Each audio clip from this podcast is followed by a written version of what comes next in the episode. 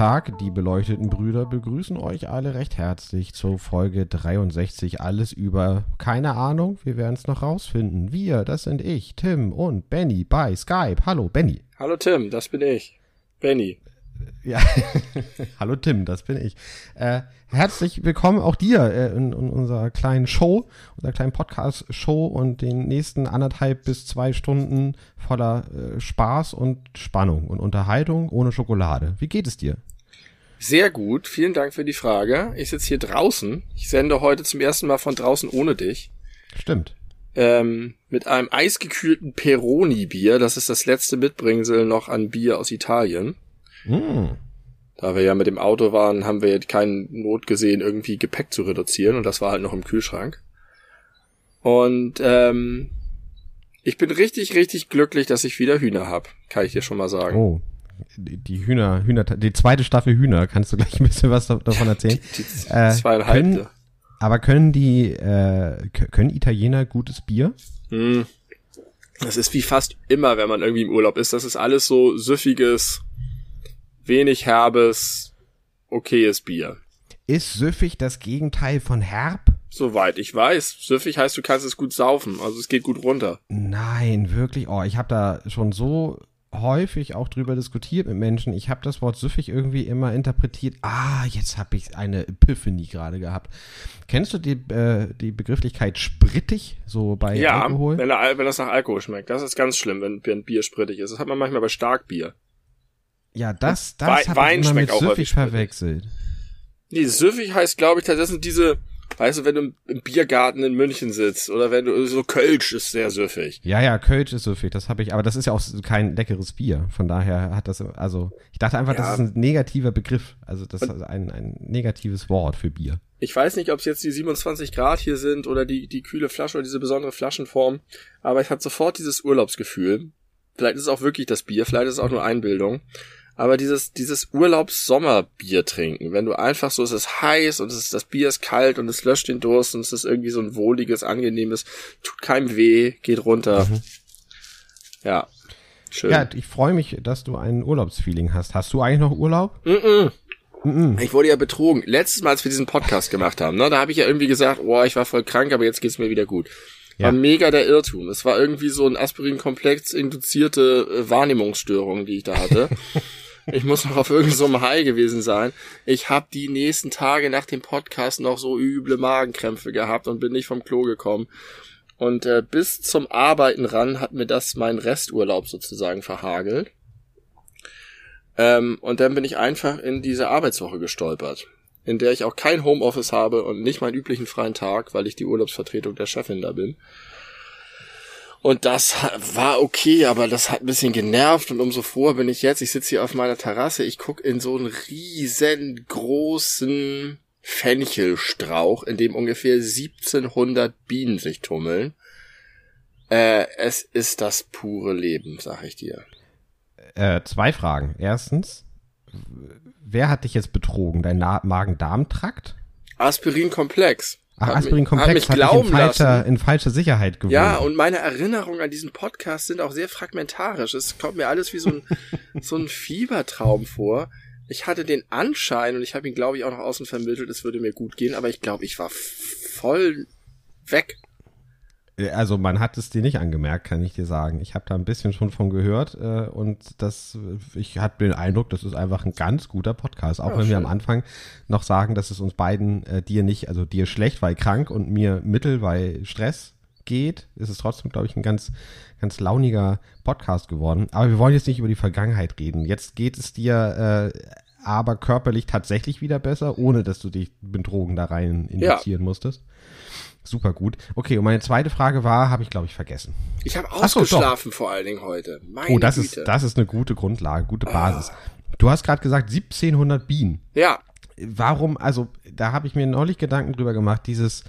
Ja. Also ich sage nie eine vierstellige Zahl mhm. als 100.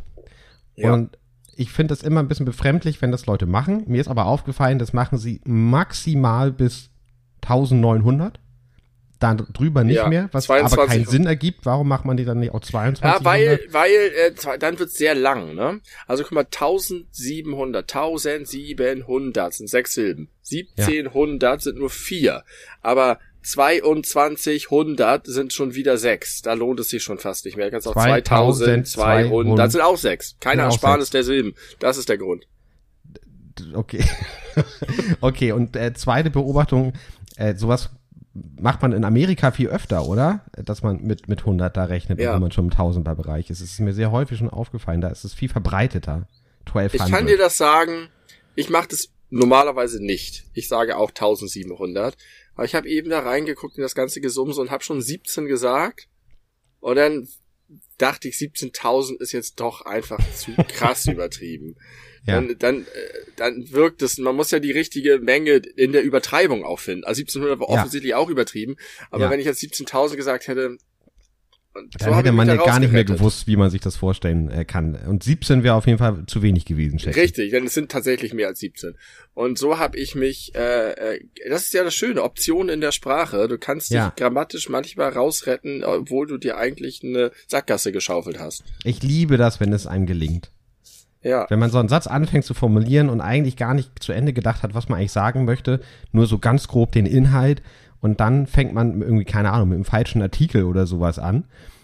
Und dann überlegt man kurz und kriegt ihn noch sinnvoll zu Ende formuliert, da fühle ich mich immer wie ein Hate. Richtig, und die, die, die Sackgasse, aus der es nie ein drin gibt und die mich am meisten ärgern, sind die Hauptsätze nach Weil.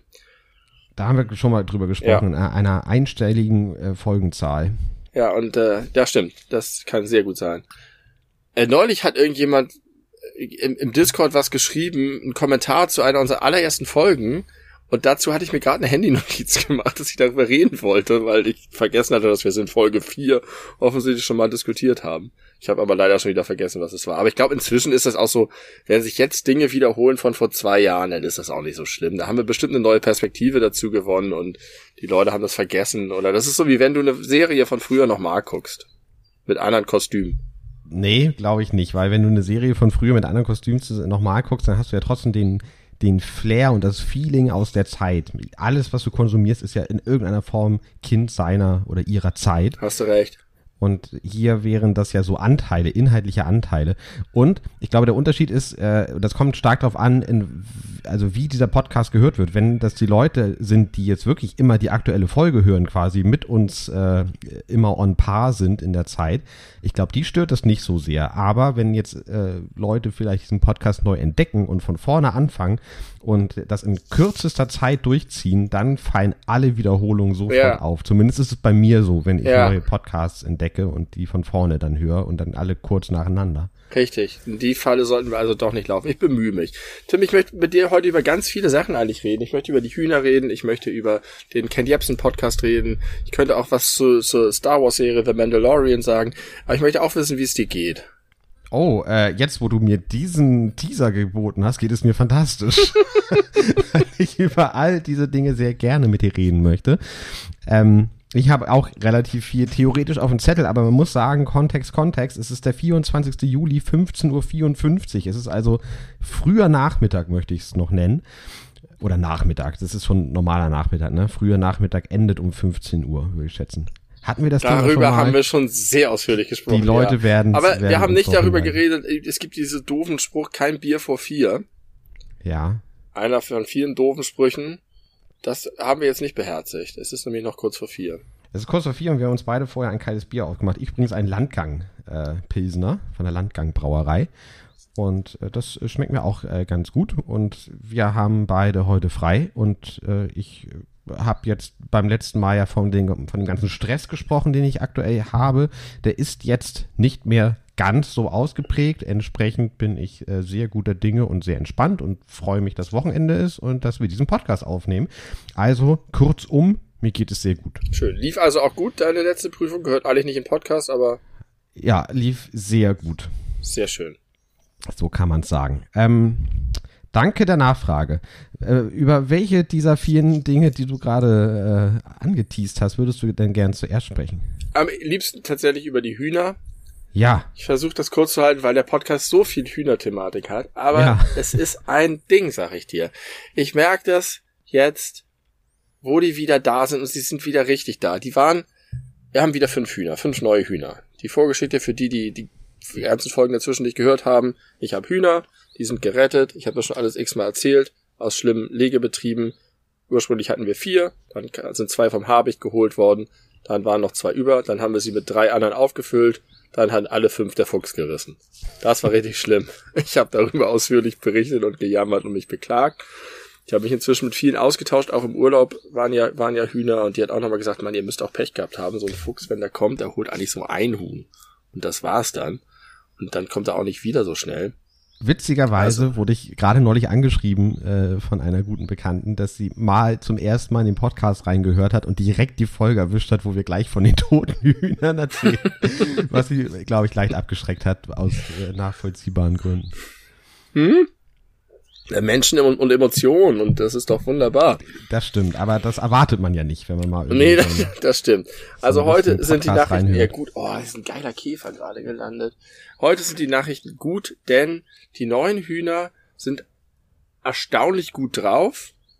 Die kommen aus so einem 100.000 Hennbetrieb und äh, man hat den am Anfang schon sehr die, die Irritation angemerkt, also die wussten nicht, wo sie schlafen sollen. Die haben irgendwie überall die Eier hingelegt und auch sehr wenige und kleine Eier gelegt und waren so ein bisschen komisch drauf, aber haben sich in so kurzer Zeit gemacht und haben jetzt schon alle eine Persönlichkeit.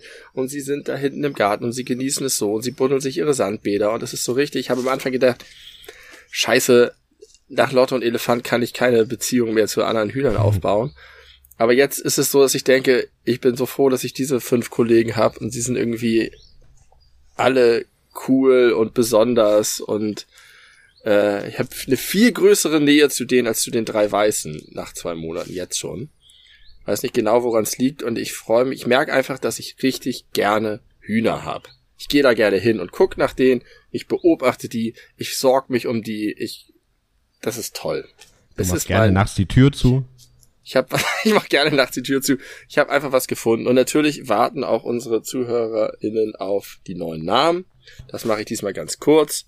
Wir haben fünf Hühner und sie heißen Oscar. Oscar nach dem Hund von TKKG benannt. Mhm. Ist ein äh, sehr sympathisches Tier, ein Einzelgänger, aber ein sehr friedliches, zugewandtes, offenes und neugieriges Huhn. Dann haben wir Schoko. Schoko ist, äh, hat einen riesengroßen Kamm, der gefühlt seinen ganzen, ihren, ihren ganzen Kopf runterdrückt. Und ich dachte am Anfang, das muss der Chef sein, aber ist eher etwas scheu und äh, ähm, ist aber kulinarisch das interessierteste Huhn, hat am meisten neue Dinge schon ausprobiert. Darf ich dich ganz kurz auf dein äh, generisches Maskulinum hinweisen, welches du gerade sehr eindrucksvoll unter Beweis gestellt hast? Vor, du hast erst gegendert, dann hast du äh, den, den, das Pronomen verändert, als du äh, merktest, dass Schoko ein Mädchen ist und dann hast du trotzdem gesagt, der Chef. Ja, Ja, die, das ist schwierig bei den Hühnern. Wir geben den Hühnern aus irgendeinem Grund häufig männliche Namen und sobald die einen männlichen Namen haben, ist es der. So wie Schoko ein männlicher ja, Name ist. ist. Ja, aber Schoko wirkt halt wie ein Hahn, weil der so einen krass fetten Kamm hat. Der Hahn. Der Schoko. Ich komme da nicht mit klar, das, das geht in meinem Kopf alles Kraut und Rüben. Ist Einfacher ist es bei Mimi Fops Click. Ähm, ist das oder, auch ein Huhn? Oder ja, oder auch ein Mimi. Mimi. Nochmal, wie heißt das? Mimi. Mimi? Fops Click. Fops Click. Ich dachte erst, du willst mich irgendwie, du willst mir eine, eine Website empfehlen, wo man coole Sachen machen kann. Nee. Mimi Fops Click ist ein Huhn benannt nach einem Käfer aus dem Urlaub, den die Kinder gefunden haben und Mimi Fops Click genannt haben. Und kurz auch Mimi genannt und Mimi ist absolut das Terrorhuhn, das alle anderen äh, in die Schranken weist. Und, Elefant 2. Äh, aber krass mit dem Volume-Regler hochgedreht. Also morgens sitzt Mimi Fops Click auf der Stange und die vier anderen Hühner sitzen auf dem Legenest zusammengekauert in Ehrfurcht vor Mimis äh, Schreckensherrschaft. Mimi verfolgt die und verdirbt den Spaß an allem, aber ich glaube, das gibt sich schnell. Ähm, sehr toughes Huhn. Dann haben wir Pigman. Pigman. Eigentlich Pikmin, weil es das Videospiel Pikmin gibt, das meine Kinder sehr gerne mögen, aber mein Sohn hat auf Pikman bestanden. wie Batman und so. Und ähm, äh, Pigman ist ein Ausbruchskünstler. Aha. Der kann durch Wände gehen. Ja, weil er, weil er, weil er die Loks pickt, ist doch logisch. Ist ein Lockpicker. ist der Pigman. Und das letzte Huhn heißt Papa Pichu. Mhm. Benannt nach dem äh, pieksigen Dornenstrauch aus Monkey Island 3, an dem Guybrush Threepwood sich piekst. Und dann sagt er Aua. Außer man liest vorher ein Schild, auf dem steht, dass das der Papapischu-Baum ist, der nach dem einheimischen Wort Papapischu, was Aua bedeutet, benannt wurde. Dann sagt er nämlich Papapischu und fortan sagt er immer im gesamten Spiel, aber nur wenn er das Schild gelesen hat, immer wenn er eigentlich Aua sagt, Papapischu. Was sehr, sehr, sehr cool ist. Und äh, das Huhn hat einen verletzten After, eine verletzte Kloake gehabt, äh, eine Wunde da dran, die wir mit mhm. Bepanthencreme versorgt haben. Und weil wir dachten, das muss ziemlich schmerzen, wenn dein, dein, die Kloake, aus dem ja auch die Eier kommen und alles, wenn die aufgerissen ist, haben wir das Huhn Papa Pichu genannt. Okay. Das äh, werde ich mir nicht im ersten Durchgang merken. Nein. Kurzum, aber Oscar, Schoko, Mimi Fops Click, Papa Pichu und Pigman. Pigman. Pigman war natürlich jetzt die, die einmalige Chance, aus Pigman Chickman zu machen, um doch noch einen äh, Hühnernamen mit einem Pan zu haben. Liebe Laura, Laura ist richtig, ja? Laura ist richtig. Liebe Laura, ich muss ja ein bisschen Abbitte leisten, denn genau genommen ist Pigman ja auch eine Art Hühnerwortspiel im Namen. Pigman. Ja. Weil es pickt. Ja, stimmt. Ja, stimmt. Insofern, natürlich. ich habe mir auch nochmal die Liste von Laura angeguckt. Ich fand die gar nicht schlecht. Mhm. Es war zwar die, die, der falsche Bereich sozusagen, aber darin waren einige echt gute Ideen dabei. Also. Falsches Genre. Falsch, also ich bin happy. Hühnernamen-Genre. Ich bin glücklich, wieder Hühner zu haben. Ich, äh, es macht, es gibt mir viel, macht, bereichert mein Leben und ich möchte es nicht mehr missen. Gute Entscheidung. Gute Entscheidung. Ja, das freut mich sehr. Ich finde äh, Tierliebe bei anderen Menschen zu sehen, äh, ist immer sehr wholesome. Was heißt wholesome auf Deutsch? Das haben wir schon mal gefragt. drüber geredet. Das ist einfach ein schönes Wort. Äh, aus dem Englischen, was man schlecht übersetzt. Man kann sagen sowas wie herzerwärmend oder ja. Ja. Ja, wahrscheinlich das. Es geht in die Richtung. Okay, das ist das ist äh, der der Startschuss für die neue Staffel Die Hühner. Die Hühner, Benny und die Hühner. Benny und die Hühner, Benny und Aber, seine, äh, Chicks. Sag mal, apropos Tierliebe und Wholesamigkeit und so weiter. Möchtest du vielleicht einmal kurz die Geschichte erzählen von deiner Freundin und der Katze aus Altona? Ich weiß nicht, welche Geschichte du meinst. Das gibt's doch nicht. Denn als wir die Dole hatten, ne, die Tüte voll Dole. Ja da sind ja meine Frau und deine Freundin zusammen zum Polizeirevier gefahren und haben Frau Krüger die Dole in die Hand gedrückt. Richtig. Alle Übrigens haben wir die Hühner am Tierheim Süderstraße abgeholt und ich habe kurz überlegt, ob ich da mal anfrage, ob die Dole angekommen ist. Ob, ob Frau Krüger Wort gehalten hat oder ob sie sie einfach hinten wieder aus dem Polizeirevier rauskomplementiert hat. habe mich aber noch eine Ausnüchterungszelle. War übrigens auch krass, als wir die abgeholt haben, da waren hunderte von Leuten, weil das ja so eine Riesenhühnerrettung war. Da waren so viele Leute so eine geile Stimmung. Es war so eine Mischung aus wir retten die Welt und Festival.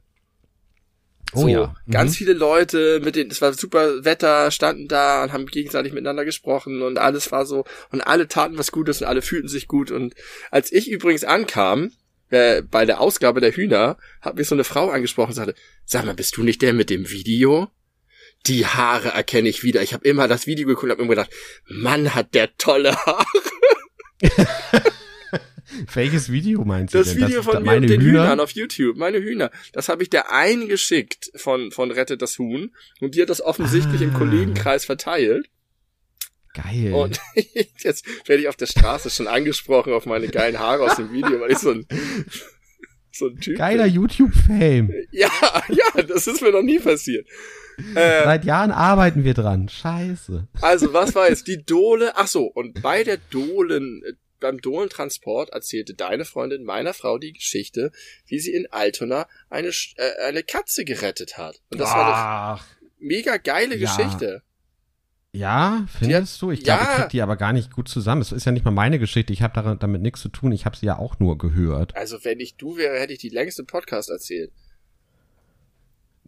Nee, also nee. Dazu, dazu fehlen mir die Details, um, um, um das auch an einem guten roten Faden. Jetzt muss ich aber natürlich ganz kurz erzählen, was los war.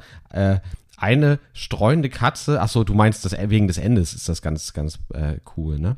Nee, ich finde äh, eine, ja, ja, genau. Eine streunende Katze war äh, bei der Arbeitsstelle meiner Freundin direkt am Bahnhof Altona äh, für Nicht-Hamburger ein sehr großer, etwas unübersichtlicher, hektischer Ort, äh, wo viele Menschen äh, durchrennen, weil da auch Fernbahnverbindungen sind und äh, außerdem ist es auch ein Tummelplatz für äh, wohnungslose Menschen und äh, Straßenmusiker und Bettler und so ein bisschen Szene-Stadtteil, aber auch echt, äh, zumindest an dem Ort, unangenehm, finde ich jedenfalls.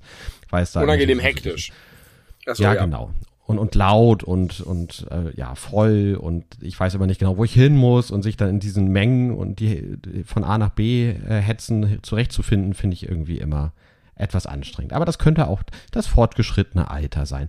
Jedenfalls äh, war da eine Katze im Innenhof, äh, wo ihr Büro hinten rausgeht und äh, die war da irgendwie schon längere, also mehrere Tage in Folge und hat immer äh, gemaunzt und hat sich aber nicht wegbewegt und irgendwann ist dann äh, meine Freundin da runter in den Innenhof und hat äh, ja anhand dessen, wie zutraulich sie theoretisch ist, äh, gemerkt, dass sie wahrscheinlich irgendwo ausgebüxt ist und dann hat sie da äh, Fotos von der gemacht und hat äh, sich extra ein Facebook-Konto äh, neu erstellt, um in solchen Gruppen das zu posten. Hier kennt jemand diese Katze, hat die schon mal jemand gesehen und dann haben sich irgendwie die Leute ganz schnell mit ihr verbunden und man, ja, die habe ich auch schon mal gesehen, da habe ich auch schon mal Bescheid gesagt und ich habe schon mal versucht, sie anzulocken, aber dann wollte sie doch nicht, habe sie nicht bekommen und äh, keine Ahnung. Und letzten Endes war es dann so, dass äh, sie mit einer anderen, die sie da irgendwie kennengelernt hat, die da auch arbeitet, gemeinsam diese Katze fangen konnten, nachdem sie sie mehrere Tage äh, zutraulich gemacht haben mit so Futter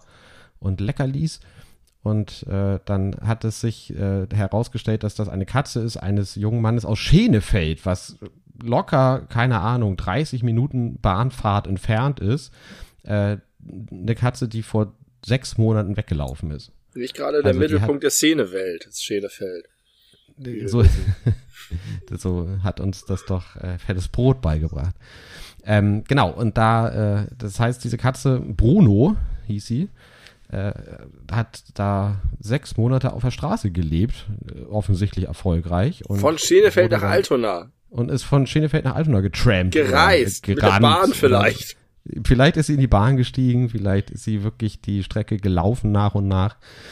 Äh, ja, und so gab es dann ein Happy End. Aber das hat sich über bestimmt zwei Wochen, drei Wochen hingezogen. Ja, das ist doch das äh, Geile. Und irgendwie gab es am Ende doch so eine, äh, also erstmal war der Besitzer ein bisschen merkwürdig wohl, weil der irgendwie mhm. gesagt hat, ja, könnte die schon sein, keine Ahnung, und sehr unemotional dabei war und die irgendwie auch gar nicht so richtig unbedingt zurückhaben wollte.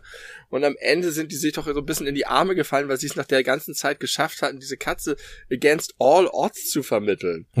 Also ja, da kommt eine Katze, reist von Schenefeld nach ja. Altona, ist ein halbes Jahr da und sie checkt das, weil sie beobachtet und merkt, irgendwas ist nicht mit der in Ordnung. Es kann ja auch einfach irgendeine Katze sein, die da wohnt.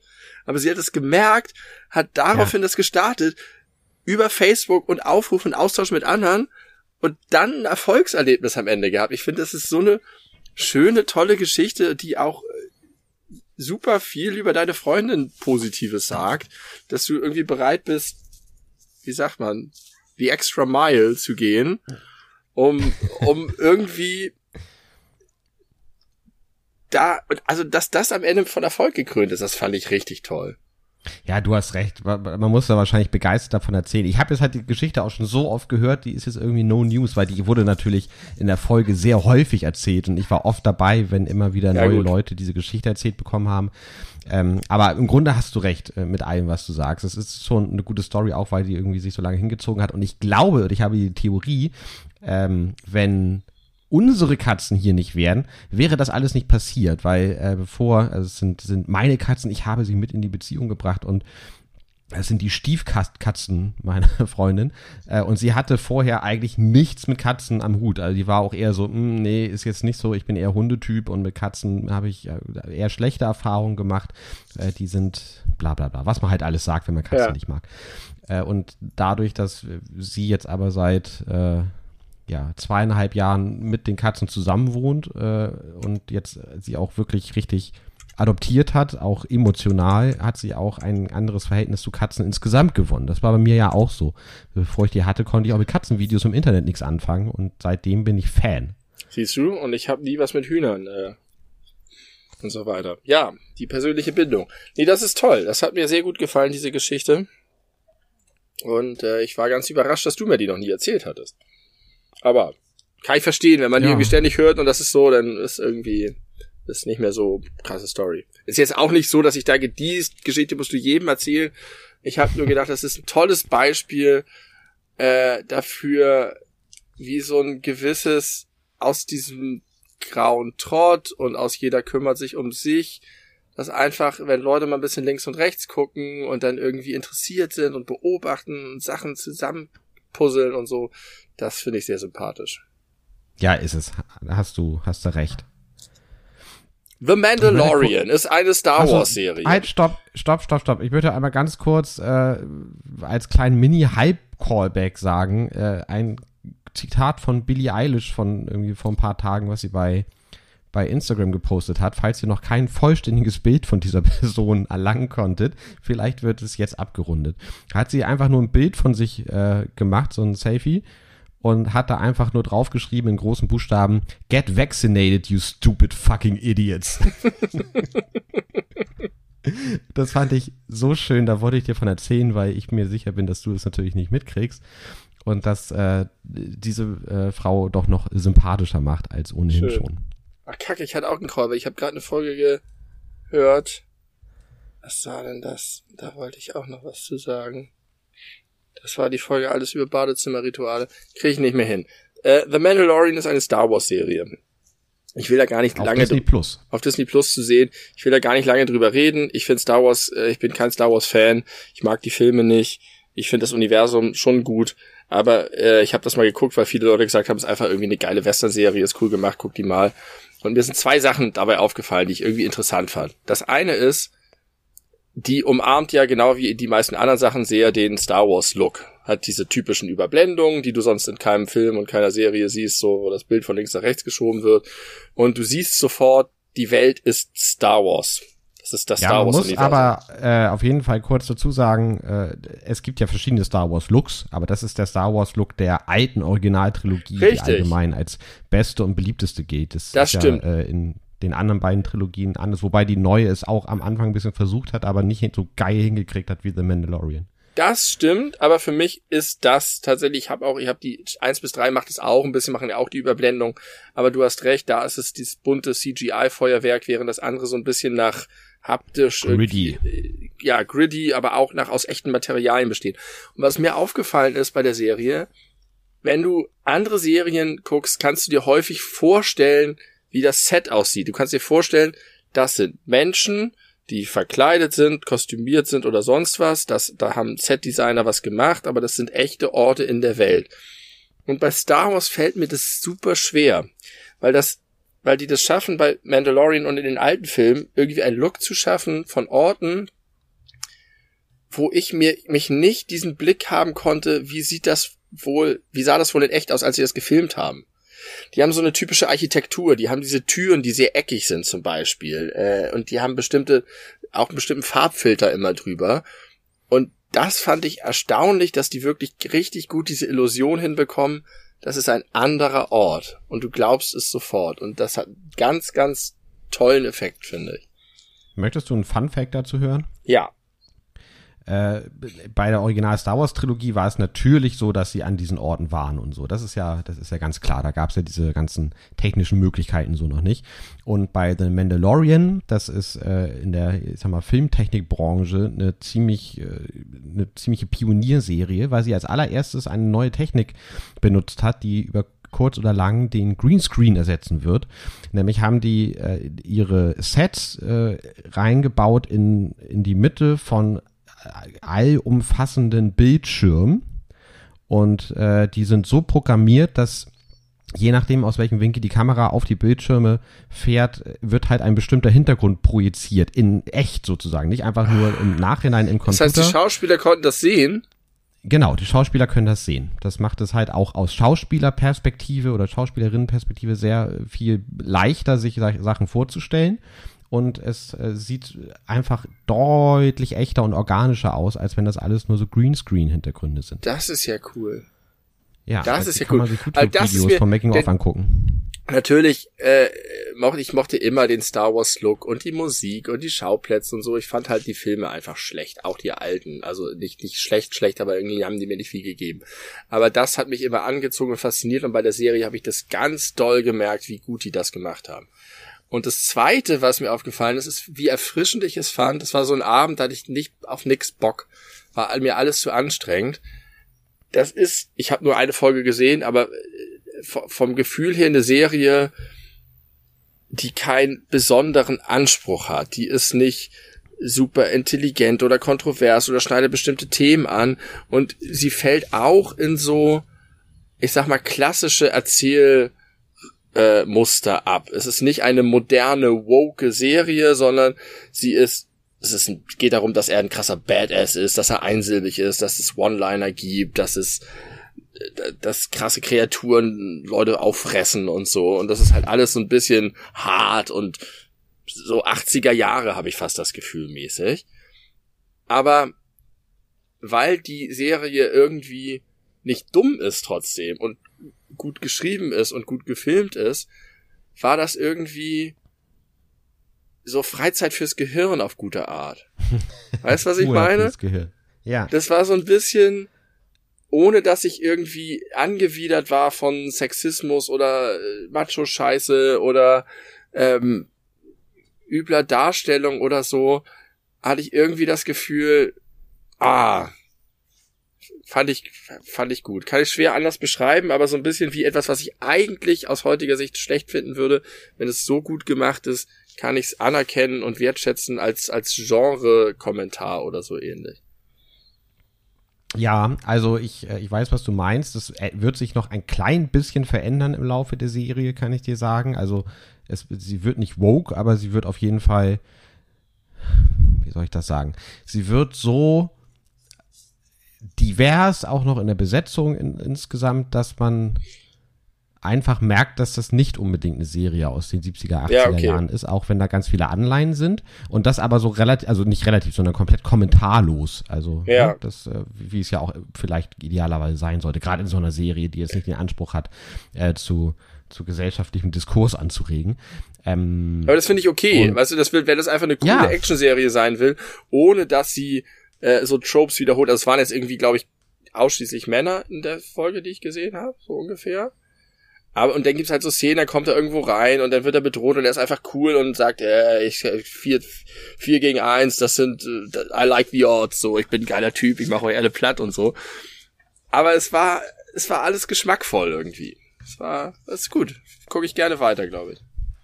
Und mir ist aufgefallen, so in der Machart, ja, sie ist sehr, die ist ja sehr an Western angelehnt. Genau. Äh, so wie ja vieles in der Original Star Wars äh, Serie, äh, also Trilogie auch, zumindest vom ersten Teil. Und äh, ich finde, was man aber merkt, und das find, macht sie vom Gefühl her etwas moderner im Verlaufe der Serie, gerade in der ersten Staffel, dass man das Gefühl hat, das ist so vom Spannungsbogen ganz toll aufgebaut wie ein Videospiel. Es gibt die eine Hauptmission und dann auf dem Weg dahin passieren immer irgendwelche Dinge, die seltsam sind, was dann so Nebenquests aufmacht. So, oh, jetzt ist das Schiff kaputt, jetzt sind wir auf dem Planeten gestrandet. Ja. Jetzt haben wir eine Folge Zeit, das zu reparieren, damit es in der nächsten Folge weiter Richtung Hauptmission geht. Äh, das ist sehr, sehr, sehr auffällig und manchmal auch ein bisschen ja, also so, dass man es nicht so richtig ernst nehmen kann, aber äh, dadurch, wie du sagst, dass alles so gut gemacht ist und so hohe Schauwerte hat und einfach unterhaltsam ist beim Gucken, äh, verzeiht man das gerne und es ist ein ganz tolles Serienerlebnis. Die zweite Staffel noch besser als die erste, meiner Meinung nach. Ich weiß gar nicht, ob das eine äh, kontroverse Meinung ist oder nicht. Ähm, aber da hast du noch äh, schöne, schöne Sachen vor dir und ich möchte sie auch allen Leuten empfehlen. Es kommt später noch eine, äh, ein weiblicher Charakter, der eine äh, relativ große Rolle spielt, also eine wichtige Hauptrolle fast einnimmt und die auch in der noch nicht erschienenen und auch noch nicht fertig gedrehten dritten Staffel vorkommen sollte. Die hat sich aber ich weiß nicht ganz genau zu was, aber die hat sich, äh, die hat schlecht getwittert, sag ich mal. Ich weiß nicht, ob das Klimawandel war oder, oder Corona-Leugnung oder so, irgendwas in die Richtung und dann wurde sie zack sofort rausgeschmissen. Also sie wird nicht mehr in der dritten Staffel auftauchen. Also die äh, Rolle vielleicht schon, aber nicht die Schauspielerin. Ja, oder also ich kann mir vorstellen, dass sie das dann irgendwie umschreiben, dass die dann äh, einfach keine Rolle mehr spielen. Hm. So ein bisschen wie bei Kevin Spacey. Was macht der eigentlich? Hast du von dem nochmal was gehört? Naja, der ist ja nochmal wahnsinnig geworden äh, in der Öffentlichkeit und hat. Äh, der hat doch dieses krass. Ja? Interview gegeben. Irgende, ich weiß aber den genauen Inhalt nicht. Also, äh, wo er, oder er hat irgendwie so ein Video gemacht ja. von sich, was er, was er bei YouTube oder so hochgeladen hat. Wo er in der er, Küche ja. steht irgendwie und, und, und irgendwas zubereitet und so ein bisschen im Prinzip die, seine Rolle aus House of Cards fast aufnimmt aber trotzdem als Kevin ja. Spacey spricht und irgendwie so am Ende sowas in die Kamera sagt wie, das war noch nicht alles oder ich komme wieder oder irgend sowas. Ja, aber ich glaube, seitdem kam nichts. Zumindest nicht, dass ich es mitbekommen hätte. ja. Kevin Spacey, meine Güte. Hier ist ein Ei übrigens. Ein Ei von einem Huhn habe ich eben ausgeholt. Wunderbar. Wunderbar. Bald gibt's wieder Lieferung. An ich freue mich. Ich äh, freue mich sehr. Okay, und gab es nicht noch irgendein drittes Thema, was du vorher Ken gesagt Jebsen hast? Ken Jebsen natürlich. Ah ja, natürlich, Kui Bono. Ich habe äh, viel Werbung gemacht im letzten Podcast und du hast auf mich gehört. Es ja. passiert nicht immer, wenn ich dir Sachen äh, empfehle, aber umso mehr freue ich mich, wenn es äh, diesmal funktioniert hat und soweit ich das bisher weiß, bist du äh, positiv in deiner Einstellung diesem Podcast ja. gegenüber. Ja, fast ausschließlich. Das Einzige, was mich wirklich gestört hat, ist, dass er What the fuck happened to Ken Jebsen als Untertitel hat und am Anfang und am Ende jeder Folge kommt so ein Disclaimer, wo gesagt wird, wer ist der Produzent, wer hat das gemacht, wer hat das gemacht. Die geben sich sehr viel Mühe, sehr korrekt und ordentlich und seriös zu arbeiten, obwohl er auch so ein etwas Jugend, so eine jugendliche Machart hat. Und äh, mit dieser bierernsten Stimme sagt er am Anfang immer Cui Bono. What the fuck happened to Ken Jebsen? Ja, wurde produziert von. So und jedes Mal muss, bin ich über diese Betonung gestolpert. Aber gut, das ist ein Detail.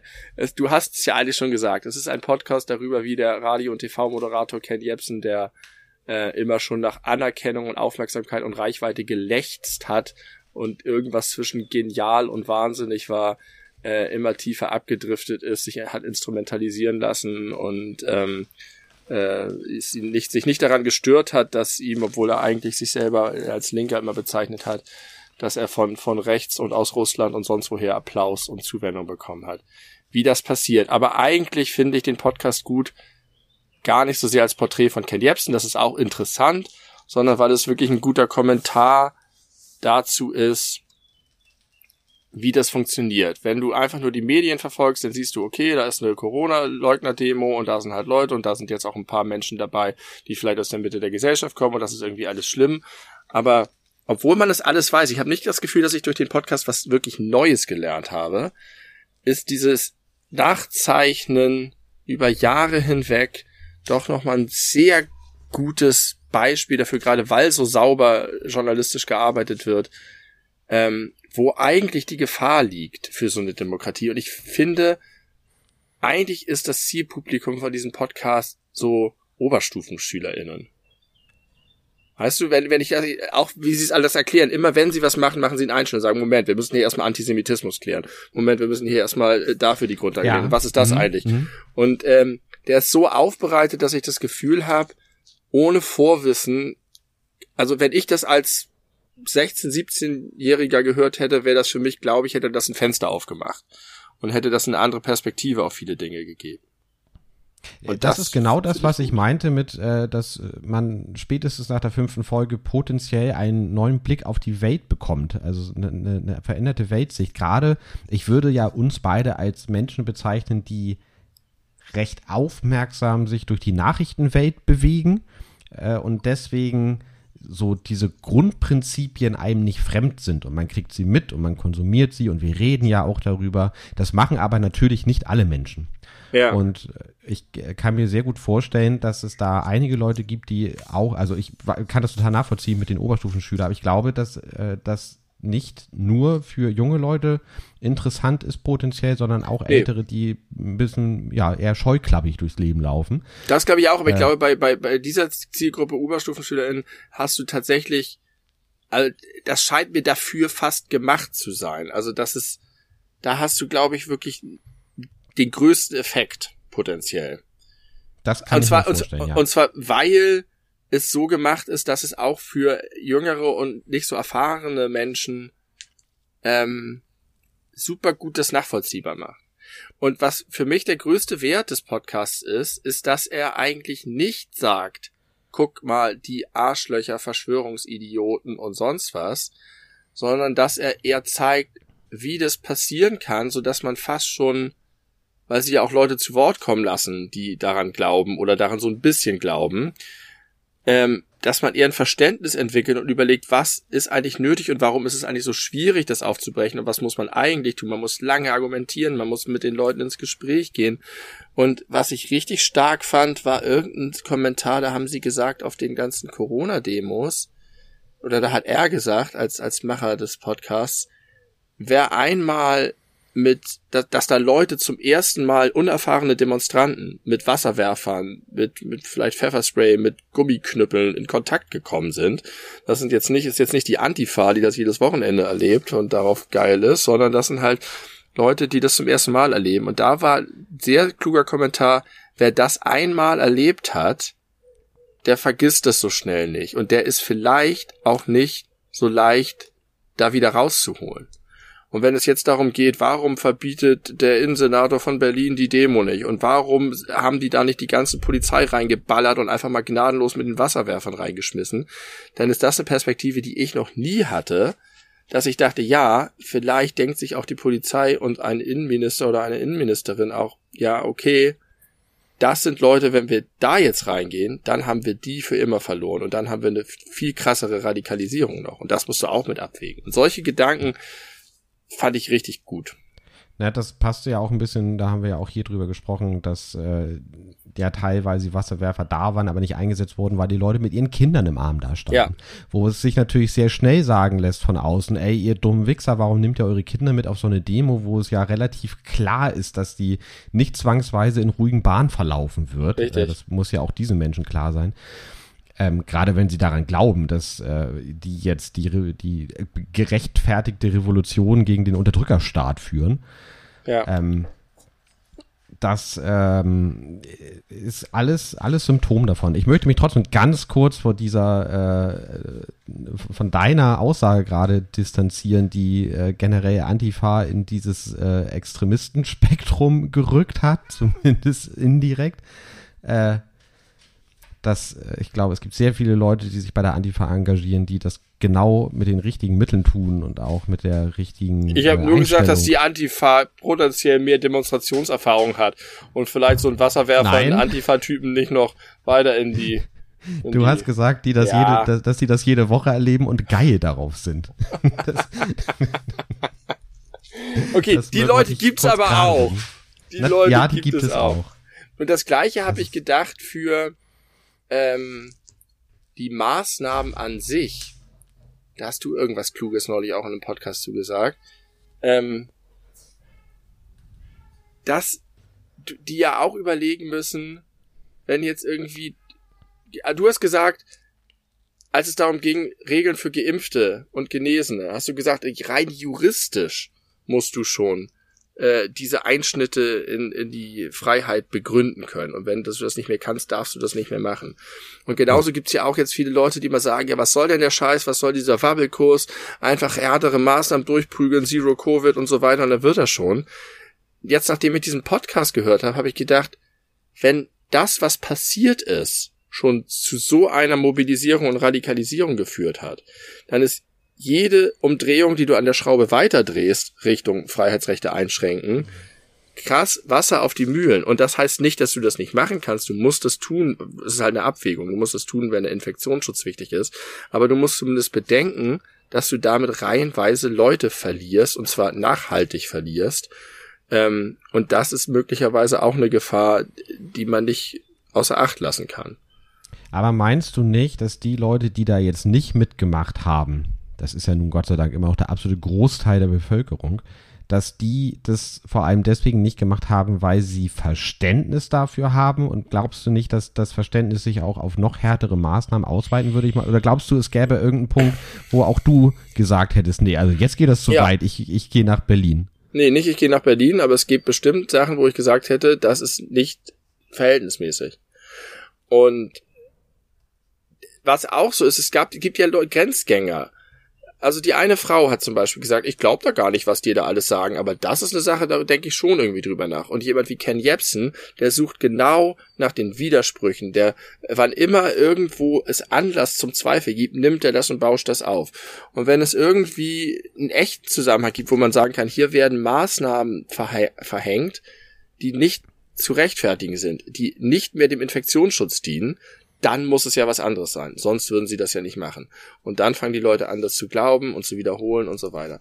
Also ich, ich kann mich dir anschließen, hört das mal, das, das bringt, glaube ich, auch Leute in ihrer eigenen festen Position, egal wie sie ist, nochmal so ein bisschen in, ins Rütteln und, und gibt nochmal eine andere Perspektive. Und ich finde, dass sich das lohnt. Es ist auch cool gemacht. Also es ist auch irgendwo unterhaltsam und ähm, ich habe jetzt an drei Tagen das gehört, immer auf dem Hin- und Rückweg von der an zur Arbeit, jeweils so halbe bis dreiviertel Stunde. Sehr guter Podcast. Sehr schön, ja, das ist ein sehr guter Podcast. Äh, wer jetzt noch nicht überzeugt ist, äh, ist äh, verloren. Bayern-Fan oder so. Ähm, okay. Äh, und wa warst du eigentlich auch so ein bisschen angeturnt von der Person Ken Jebsen? Von was? Also so ein bisschen auf so eine merkwürdige Art und Weise fasziniert und angezogen von ihm? Wie er spricht, wie er ist, was er macht. Ja, ja, ja, ich weiß, ja, weil er ja, der ist ja rhetorisch extrem fit und extrem gut und äh, eloquent und redet ja wie so ein Maschinengewehr und da sind wenig Stolperer drin und der muss sich nicht oft retten, weil er mit dem falschen Artikel irgendwo einen Satz begonnen hat. Das passiert ihm irgendwie nicht. Äh, das ist ganz, das ist beeindruckend. Ich war, äh, aber ich habe mir auch überlegt, man könnte sich auch vorstellen, also ich jedenfalls, dieselbe Karriere, also denselben Weg, den Ken Jebsen gegangen ist, bei Nils Ruf, oder? dass äh, der ja auch mal so ein terrible des, des Fernsehens war, weil der auch Grenzen überschritten hat, weil der irgendwie äh, Sachen gesagt hat, die sich sonst im Fernsehen keiner getraut hat zu sagen. Äh, und der ist, weiß ich nicht, der ist für mich komplett in der Versenkung verschwunden. Ich weiß nicht, ob der irgendwie ja. Bücher, ich glaube, der hat mal Bücher geschrieben, wenn ich nicht ganz falsch bin. Äh, aber sonst gar nichts mehr mitbekommen. Tobi Schlegel hingegen, ein weiteres Enfant terrible, rettet jetzt Leute aus dem Mittelmeer. Boah, Alter, geil, weil das ist schon seit, seit Monaten, glaube ich, eine Handynotiz von mir. Äh, Tobi Schlegel ist der beste Mensch der Welt, habe ich mir aufgeschrieben. Weil, was, also, was hat der für eine Vita? D vom äh, harmlosen jungen Viva-Moderator, der aber irgendwie aber immer sympathisch war. Ein guter, harmloser junger Viva-Moderator. Der war guter, damals schon cool. Ja, genau. So ein bisschen so ein Typ wie Klaas. Vielleicht äh, so auf den ersten Blick vielleicht nicht ganz so klug, aber äh, irgendwie trotzdem echt ein cooler, cooler, guter Typ. Und dann ist er gewechselt, vielleicht waren da noch Zwischenschritte, die ich jetzt außer Acht lasse, aber dann ist er gewechselt zu Extra 3 ja. Und, oder heute Show, weiß ich nicht, eins von beiden. Extra drei. drei glaube ich. Extra drei. Äh, hat da äh, politische Satire gemacht, hat da tolle Außenbeiträge gemacht auf irgendwelchen Parteitagen, hat mit den PolitikerInnen äh, gesprochen und äh, gute O-Töne aus ihnen rausgeholt. Äh, alles mit einem sehr guten Blick auf die Welt, so schien es. Dann hat er seine Fernsehkarriere abgebrochen, um Rettungssanitäter zu werden, weil er sich gedacht hat, äh, so ja satirische Beiträge machen und die Welt lustig einordnen und fürs Gute sich einsetzen ist zwar eine gute Sache, aber ich möchte Menschen direkt helfen. Dann hat mhm. er quasi seine Fernsehkarriere beendet, ist Rettungssanitäter geworden, fährt oder fuhr bis vor kurzem regelmäßig auf dem, auf dem Rettungswagen und äh, ja, zu den Unfällen und, und schweren Verletzungen und, und akuten Erkrankungen und rettet die Menschen.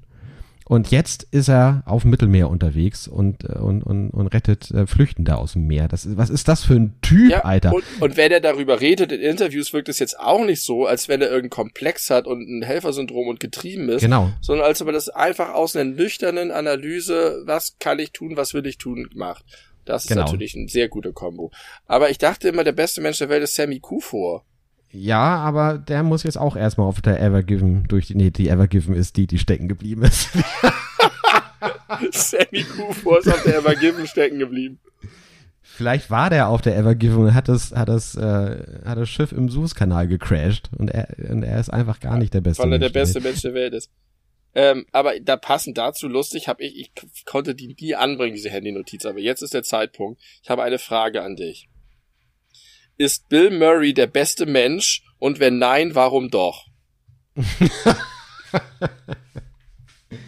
äh, ich äh, weiß tatsächlich nicht genug über Bill Murray äh, ins Detail, um das äh, beantworten zu können. Aber er ist auf jeden Fall so, wie man ihn so mitkriegt, ein ultra cooler, lässiger Kerl der, wenn da nicht noch dunkle Geheimnisse verbuddelt sind, durchaus auch die Chance hat, einer der besten Menschen zu sein. Also Sammy Kufo, Bill Murray und Tobi Schlegel. Da machen genau. wir mal ich glaub, so Die meisten äh, Menschen, die den Podcast ja. hören, kennen Sammy Kufo nicht. Ja. Das ist ein Fußballspieler gewesen. Hab aber ja. bei Bayern gespielt. Abwehrspieler, glaube ich, ne? Ja. Ich hatte mal das Schulbuch von Otto Addo. Tatsächlich? Ja. Oder Witzig weiß nicht, irgendwie, ja, ich glaube schon. Oder meine damalige Freundin, weil ich glaube, der war in deren Schule. Ist auch egal. Otto Addo ist auch ein Fußballspieler. Hallo Lars, schöne Grüße an dieser Stelle. ja, das war beide drei wichtigen Themen. Ken Jebsen, der Mandalorian und meine Hühner. Äh, Aber das hat auch schon äh, für 50 Minuten gute Laune gesorgt. ist doch nicht schlecht. Ja, ja, doch, war positiv und ja, ist gut.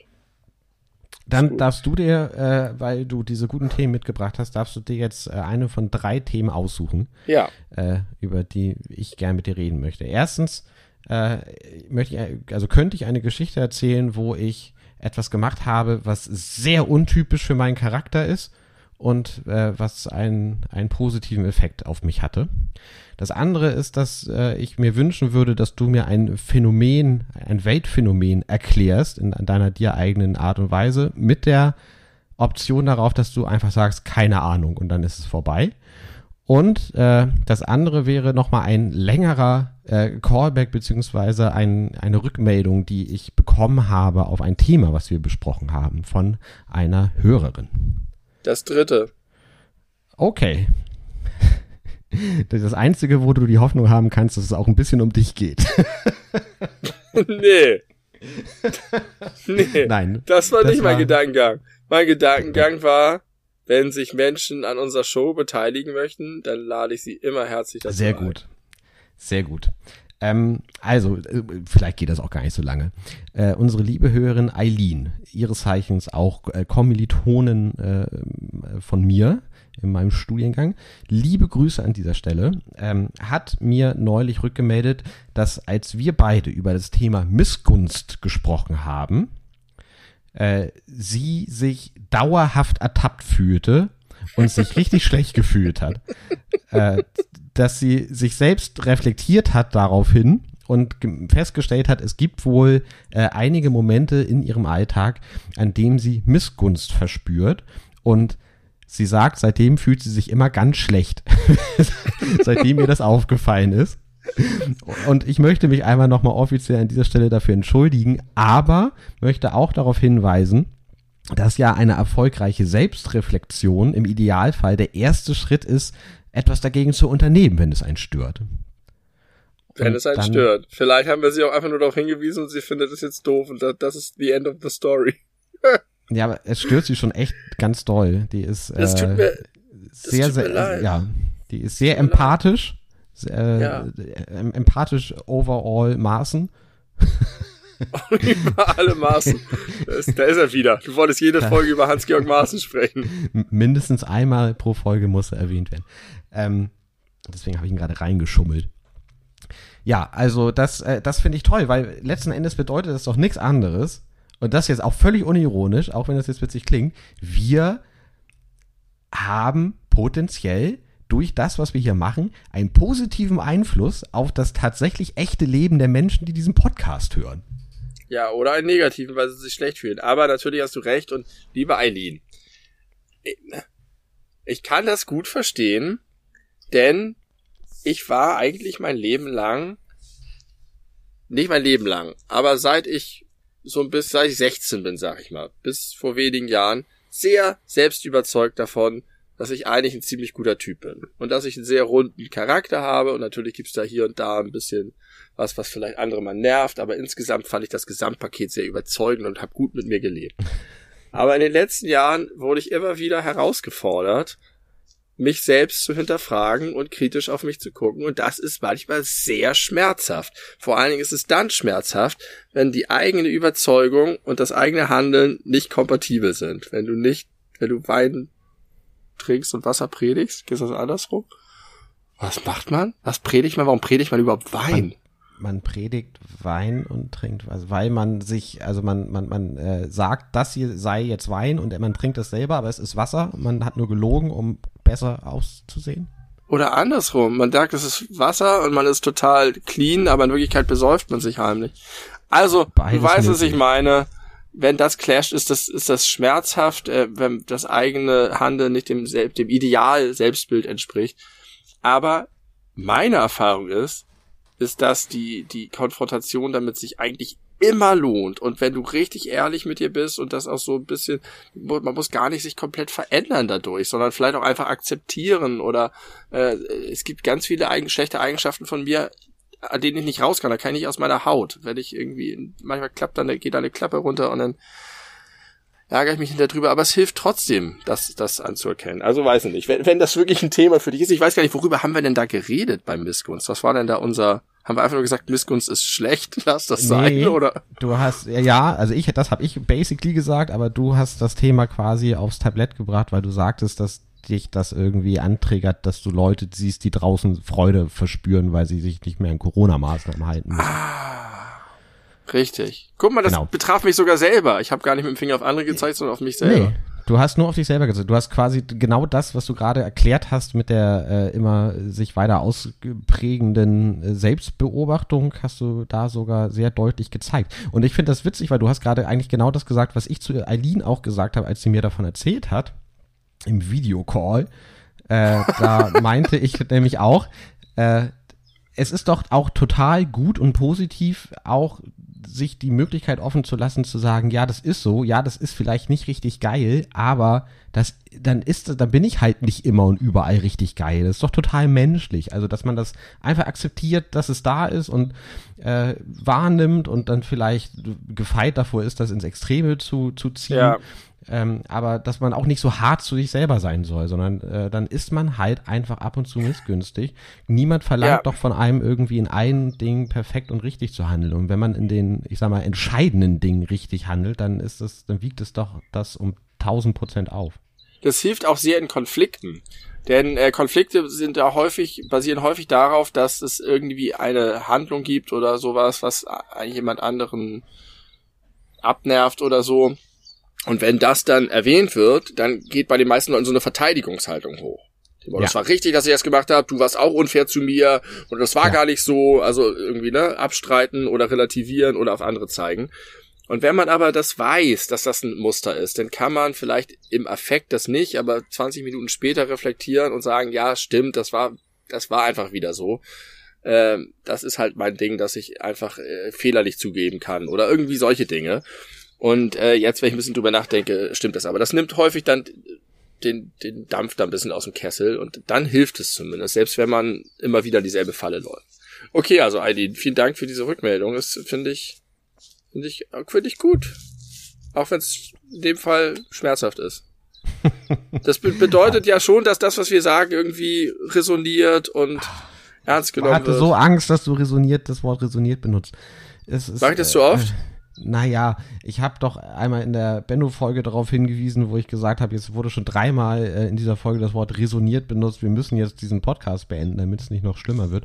Dann hast du es in der letzten Folge benutzt, da ist es mir nochmal aufgefallen, weil ich es bei der Benno-Folge so, so prominent äh, in den Vordergrund gerückt habe. Und jetzt hast du es wieder gesagt. Shit, Verdammt. dass man das reflektiert. Auch ein ja. ähnlich gleichsilbiges Wort mit R. Reflektiere e mal dein, die, deine Nutzungshäufigkeit des Wortes, des Wortes resonieren. resonieren. Ja, jetzt möchte ich gerne eine Geschichte über dich hören. Eine Geschichte wo du über dich, wo du dich untypisch verhalten hast. Also, Und es war gut. Ich muss, ich muss vielleicht äh, vorwegschicken für diejenigen, die diesen Podcast hören und mich jetzt auch nicht irgendwie persönlich kennen oder eigentlich auch für alle, die mich persönlich kennen, weil mir das immer keiner glaubt. Aber ich bin ein richtig schüchterner Typ. Äh, ich habe so massive Probleme irgendwie mit fremden Menschen zu interagieren dass meine Freundin das schon äh, als pathologisch bezeichnet hat, dass ich immer abwarte, bis äh, wenn jemand im Treppenhaus ist, bis ich das Haus verlasse, selbst wenn ich eine Bahn erwischen muss oder so, bevor ich da ins Treppenhaus gehe, um jemanden zu grüßen, grüßen zu müssen oder im schlimmsten Fall noch Smalltalk halten zu müssen.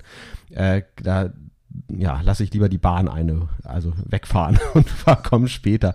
Oder äh, neulich war ich im Supermarkt einkaufen und hab auf einfach auf Teufel komm raus die Pinienkerne nicht gefunden. Und statt da jemand im Laden zu fragen, habe ich auch meine Freundin zu Hause angerufen und gefragt, was sie denn meint, wo die so denn sein können. Solche Sachen. Also Interaktion mit fremden Menschen liegt mir nicht.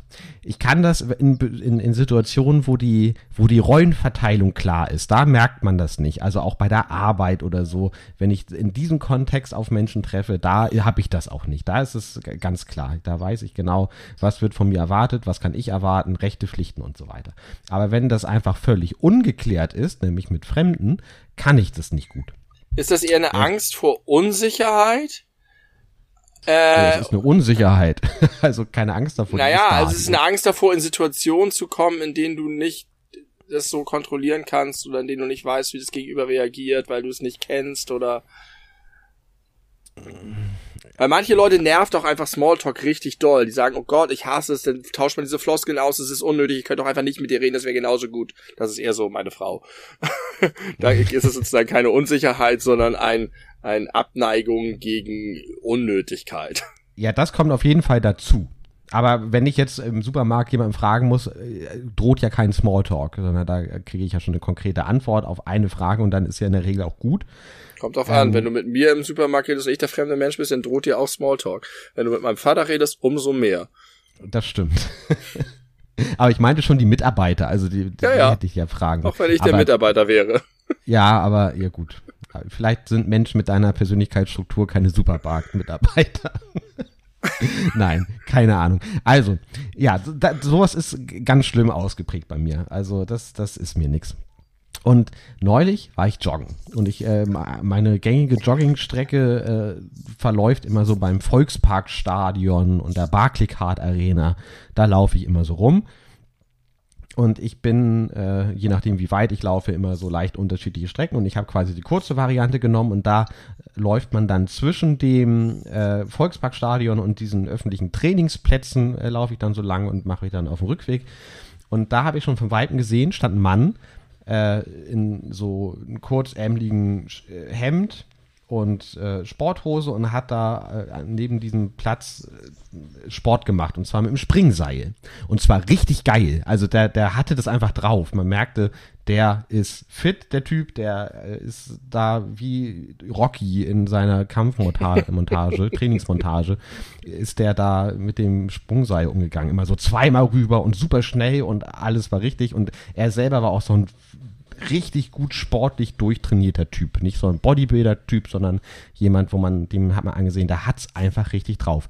Und ich war so beeindruckt von dieser sportlichen Leistung und auch von diesem äh, sportlich komplett ausdefinierten Körper, den man gut sehen konnte, dass ich einfach diesem Mann meinen Respekt erweisen wollte und bin dann an ihm vorbeigejoggt und habe ihm beide Daumen hochgehalten. Also habe so seinen Blick gesucht und habe ihm beide Daumen hochgehalten.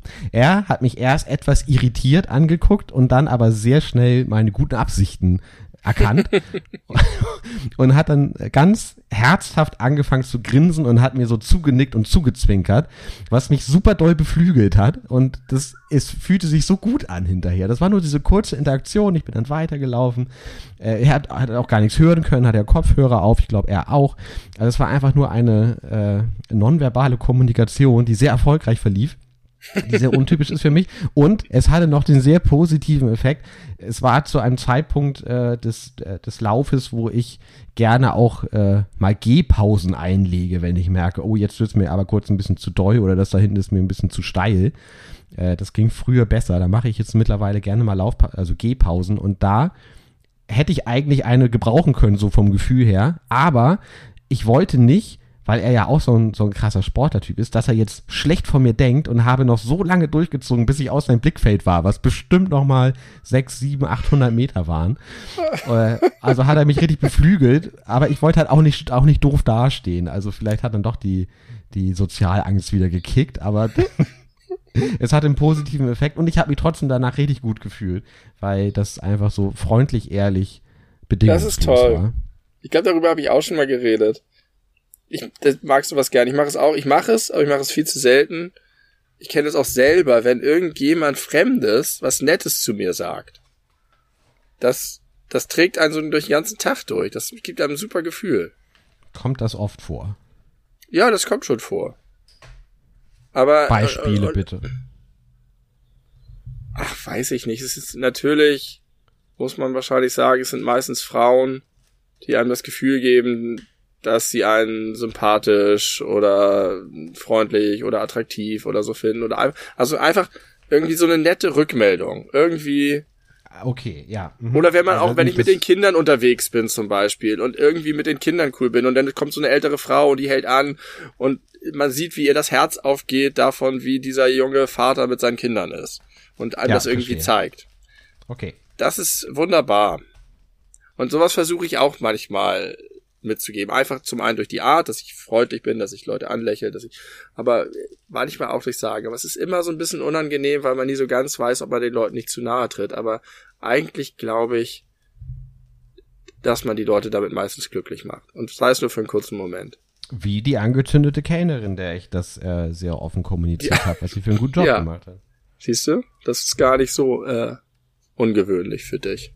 Aber ja, ich kann das verstehen, dass man das nicht macht und man das komisch findet, aber manchmal gibt es so eine Situation, in der alles, alles zusammenpasst und da gibt es einen schönen Moment. Ja, das war ein solcher Moment. Auch wenn es nur eine Kleinigkeit war. Ich entwickle mich auch weiter. Eileen, du kannst es auch. Raus aus der Missgunst. Oder akzeptiere sie. Das ist der Hashtag für diese Folge. Raus aus der Missgunst. No more Missgunst. Okay. Ähm, okay, ich habe dann noch die letzte Frage einfach jetzt noch offen, die stelle ich dir, äh, die du möglicherweise mit Ach, die ich keiner mit, die ich mit Ahnung Nein beantworten kann. habe ja. ich mich auch schon immer gefragt, beantwortet. Äh, oder vielleicht bin ich auch ein richtiger Dummbatz, dass ich das nicht weiß. Aber wie funktioniert Magnetismus? Wie, wie, wie, wie funktioniert das? Warum ziehen sich Magnete an oder stoßen sich ab? Da muss ich Je jetzt meinen nachdem. Physikunterricht bemühen. Also, es liegt an ionisierten Atomen oder Molekülen, Atomen, glaube ich, richtig, oder Molekülen. Ah, da verrenne ich mich jetzt und dann kommt Icarus und berichtigt mich. In zwei Jahren, wenn er an dieser Folge angelangt ist. Ähm, Das macht vorher schon Slati. die kleinen, ob es jetzt Atome oder Moleküle sind, Teilchen in einem Metall haben Ladungen an den verschiedenen Enden. Deswegen ihrer- sind sie ionisiert. Das ist genau. Sie sind ionisiert. Das heißt, es ist irgendwie ein Elektron reingeballert oder rausgeballert worden. Dadurch ist die Ladung zwischen äh, Nukleus, also zwischen zwischen ähm, zwischen Atomkern und Valenzschalen nicht ausgeglichen. Valenzschalen, geil. Und so gibt es eine positive und eine negative Ladung, die sich örtlich an verschiedenen Orten befinden und auch stabil sind, weil sie sich gegenseitig wegstoßen. Innerhalb des äh, Metalls. Ja. Ja. Und wenn ein Magnet kommt, ist ein Magnet ist ein Block von Metall, der stark positiv oder negativ insgesamt geladen ist. Der eine Das kann nicht starke sein. Ladung hat. Das kann nicht sein, weil es bei Magneten ist doch meistens die eine Seite Plus und die andere Seite Minus. Ja. Das heißt, es müssten ja. Ja, aber das sind zwei verschiedene, zwei verschiedene Blöcke von Metall dann, meine ich. Ah, okay. So, und jetzt ist es so, dass das Metall, was an sich vielleicht gar nicht selber ein Magnet ist, was aber diese ganzen einzelnen unterschiedlich geladenen Teilchen hat, wenn der Magnet in die Nähe kommt, dann richten sich all die ionisierten Atome, die Ionen, aus. Also wenn dann ein negativ geladener Magnet kommt, dann gehen, zeigen alle Plus-Schwänzchen der Ionen in die Richtung des Magneten. Mhm. Und die ziehen Ja. sich an und ballern Okay. zusammen. Was ich jetzt komisch finde, ist, dass wenn da die erste Reihe ist von Ionen, dann ist ja, sind ja die negativen Ladungen dieser Ionen näher dran an den Magneten als die positiven Ladungen aller folgenden Reihen. Weshalb ich diese Ausrichtung nicht so ganz äh, effektiv finde. Aber damit muss es zusammenhängen. Es sind auf jeden Fall negativ, positive und negative Ladungen und der Magnet muss da eine gewaltige Kraft haben und zieht das dann einfach. Vielleicht verschieben die sich auch innerhalb des Metalls, die Ionen, das weiß ich nicht. Keine Ahnung. Und warum hat die Erde ein Magnetfeld? Wegen des äh, Eisenkerns? Lieber Herr Hell, ist es nicht geil, dass das in der Zeit lang hieß mein Physiklehrer Hell und meine Biolehrerin Stint. Wie in so einem Roald Dahl Buch oder so, oder so einem Happy Hippo Dorf. Also, Reihe von Dingen, die du damit vergleichst. Ich weiß, wie das Magnetfeld der Erde aussieht. Ich hab's vor Augen. Das sind diese, die von den Polen, Nord- und Südpol. Da muss es auch eine, es gibt irgendwie eine positive und eine negative Ladung bei der Erde auch. Das eine ist am Nordpol und das andere ist am Südpol und dadurch gibt es so ein Spannungsfeld, das von dort entlang der Erde hingeht. Aber zu wenig Wissen, zu lange her, zu viel Schulwissen, zu wenig Interesse in meinem Leben dazwischen gehabt. Aber Magnetismus ist krasser Scheiß, das ist auf jeden Fall so. Ja, es gibt dann ja noch Elektromagnetismus und der, das Magnetfeld der Erde ist einfach ja so krass, dass die Nadel vom Kompass darauf reagiert. Also es ist ja messbar. Ja, stimmt. Elektromagnetismus, geil. Und es Und? ist doch so, dass es diese Gefahr gibt, diese apokalyptische Vorstellung, dass das Magnetfeld der Erde sich umkehren Umkehrt. könnte. Hast du das auch schon mal gehört? Ja, das ist wohl schon mehrfach passiert in der Geschichte der Erde. Ja, aber dafür müsste man jetzt das Grundprinzip wahrscheinlich besser verstehen, um äh, das erklären zu können, was das, Das bedeutet und was das für Auswirkungen hat. Was, was passiert denn dann? Weißt du das? Nein, es ist auch so, dass sich die Erdachse, die Erdachse verschiebt sich auch jedes Jahr ein bisschen und der Nordpol wandert auch äh, jedes Jahr. Und ja, das könnte passieren. Ich weiß nicht, was dann, was dann abgeht. Dann werden wir alle invertiert, dann kommen unsere Eingeweide aus uns raus. Ja, hoffentlich ist es nicht wieder so eine langweilige Apokalypse wie äh, das Millennium. Ja, Oh das ja. war die langweiligste Apokalypse von allen. Also wirklich, wo alle gesagt haben, oh Gott, und wenn die Windows-Rechner sich alle äh, von 99 auf Null stellen, dann äh, bricht das Chaos aus. Und was ist passiert? Nix. Ist gar nichts passiert. Nichts. Gar nichts. Nee. Ich glaube, es gab so, so Meldungen, so in irgendeinem Bürokomplex in Tokio oder so hat irgendwie ein Rechner sich Kaffee gekocht. oder so. Keine Ahnung, aber sonst ist, oder mal eine Ampel ist irgendwo ausgefallen. Der das Countdown läuft, Baby. Halt dich fest. Wenn die ganze Menschheit das Jahr 1000 verlässt, Armageddon oder Weltfrieden, das Jahr 2000, bring mich nach Hause, bring mich nach Hause. Warum soll er eigentlich nach Hause gebracht werden? Was hat er eigentlich, was ist eigentlich überhaupt bloß mit dem? Und warum ging nur Armageddon oder Weltfrieden? Und äh, nicht völlig realistisch irgendwas dazwischen? Was hast du denn gerade zitiert? Alexei! Mit seinem Hit, der Countdown läuft. Dem Hit aus dem Alexei. irgendein One-Hit-Wonder random Dude, der das Lied Der Countdown läuft äh, im Jahr 1999 gemacht hat und damit die Charts gestürmt ist, hat. Kommt mir nicht bekannt vor. Na, Alexei? Nee. der Countdown läuft, Baby. Halt dich fest. Oder er will nach Hause, weiß ich nicht. Bring mich nach Hause. Ist auch sehr schlecht gerappt. Sehr, sehr schlecht gerappt. Keine Ahnung, vielleicht war das auch so ein, so ein Moderator oder ein B-Schauspieler oder irgendwas. Tim, ähm, was ist das für eine sonderbare Sonderbarhaftigkeit, dass an den Briefmarkenautomaten bei Postamt, Ja, hast du schon mal eine Briefmarke da rausgezogen? ja. Inzwischen kann man die auch aus dem Internet ausdrucken, das ist eigentlich das Beste. Ähm, es kein Wechselgeld gibt, sondern sie Sondern sagen, übrigens, Ja, ja. das Wechselgeld wird in Briefmarken erstattet. Ja, das stimmt. Das ist doch einfach nur eine Geldverdienmaßnahme. Das ist durch Nee. nichts zu begründen. Das kann, die verdienen letzten Endes kein Geld daran, weil du kannst ja auch diese, diese Centbeträge äh, benutzen, um deinen Ja, aber das macht keiner. Das, das preisen die doch ein, dass mein Portemonnaie überquillt von diesen scheiß Marken, die irgendwann von meinen EC-Karten so zermängelt sind, dass man sie überhaupt nicht mehr gebrauchen kann. Hier, 10 Cent, da unten ist noch irgendwo zerkrümelt 20 Cent. Niemals würde ich auf die Idee kommen, die aufzubewahren und dann wieder zu verwenden, wenn ich das nächste Mal einen Brief schicke. Und dann, oh, ich habe hier noch sieben 10 Cent Marken, dann muss ich nur noch eine 10 Cent Marke dazu kaufen. Müsste, ich habe schon wieder nur 50 Cent. Naja, dann nehme ich wohl 40 Cent Rückgeld in Marken für das nächste Mal. Was ist das für ein scheiß System?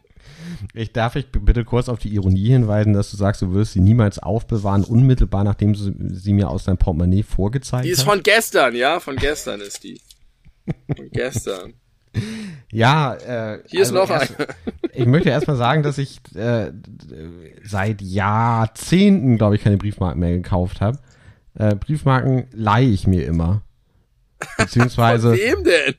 Naja, ich habe von meiner Mutter, ich glaube, ich habe meiner Mutter äh, inzwischen insgesamt 100 Euro nur im Briefmarkenporto rausgeleiert oder so, keine Ahnung. Nein, so viel ist es nicht. Aber ich schreibe auch einfach sehr, sehr, sehr selten Briefe. Und sonst habe ich früher jedenfalls immer die Hauspost meiner Arbeit dafür missbraucht, für meine Privatpost. Weiß ich nicht, ob ich das erzählen darf. Habe ich auch gemacht. Hab, machen hab bestimmt ich mach, viele. Ich mache das nicht. Ich hab, da habe ich tatsächlich Skrupel, muss ich sagen. Auch so äh, Druckerpapier. Manchmal denke ich, oh nee, ich muss noch irgendwo Druckerpapier kaufen und hier sind 80 Milliarden äh, Stapel. Aber ich bin da sehr ehrlich. Sehr Und kann sowas nicht machen. Äh, ja, also das nervt mich, das ist scheiße. Wie sieht's in deinem Portemonnaie sonst so aus? Ähm, relativ aufgeräumt. Ich versuche immer sehr zeitnah die Münzen zu beseitigen, indem ich habe ja Sehr so ein, gut. äh, ich, so, so, ein Aufbewahrungsgerät dafür und das ist dann irgendwie alle zwei Jahre mal voll und äh, sind absonderliche, keine Ahnung, 110 Euro drin oder so. Ach so, ich gebe ähm, das einfach immer aus tatsächlich. Also ich gebe immer richtig gut passend und immer die kleinen Münzen weg.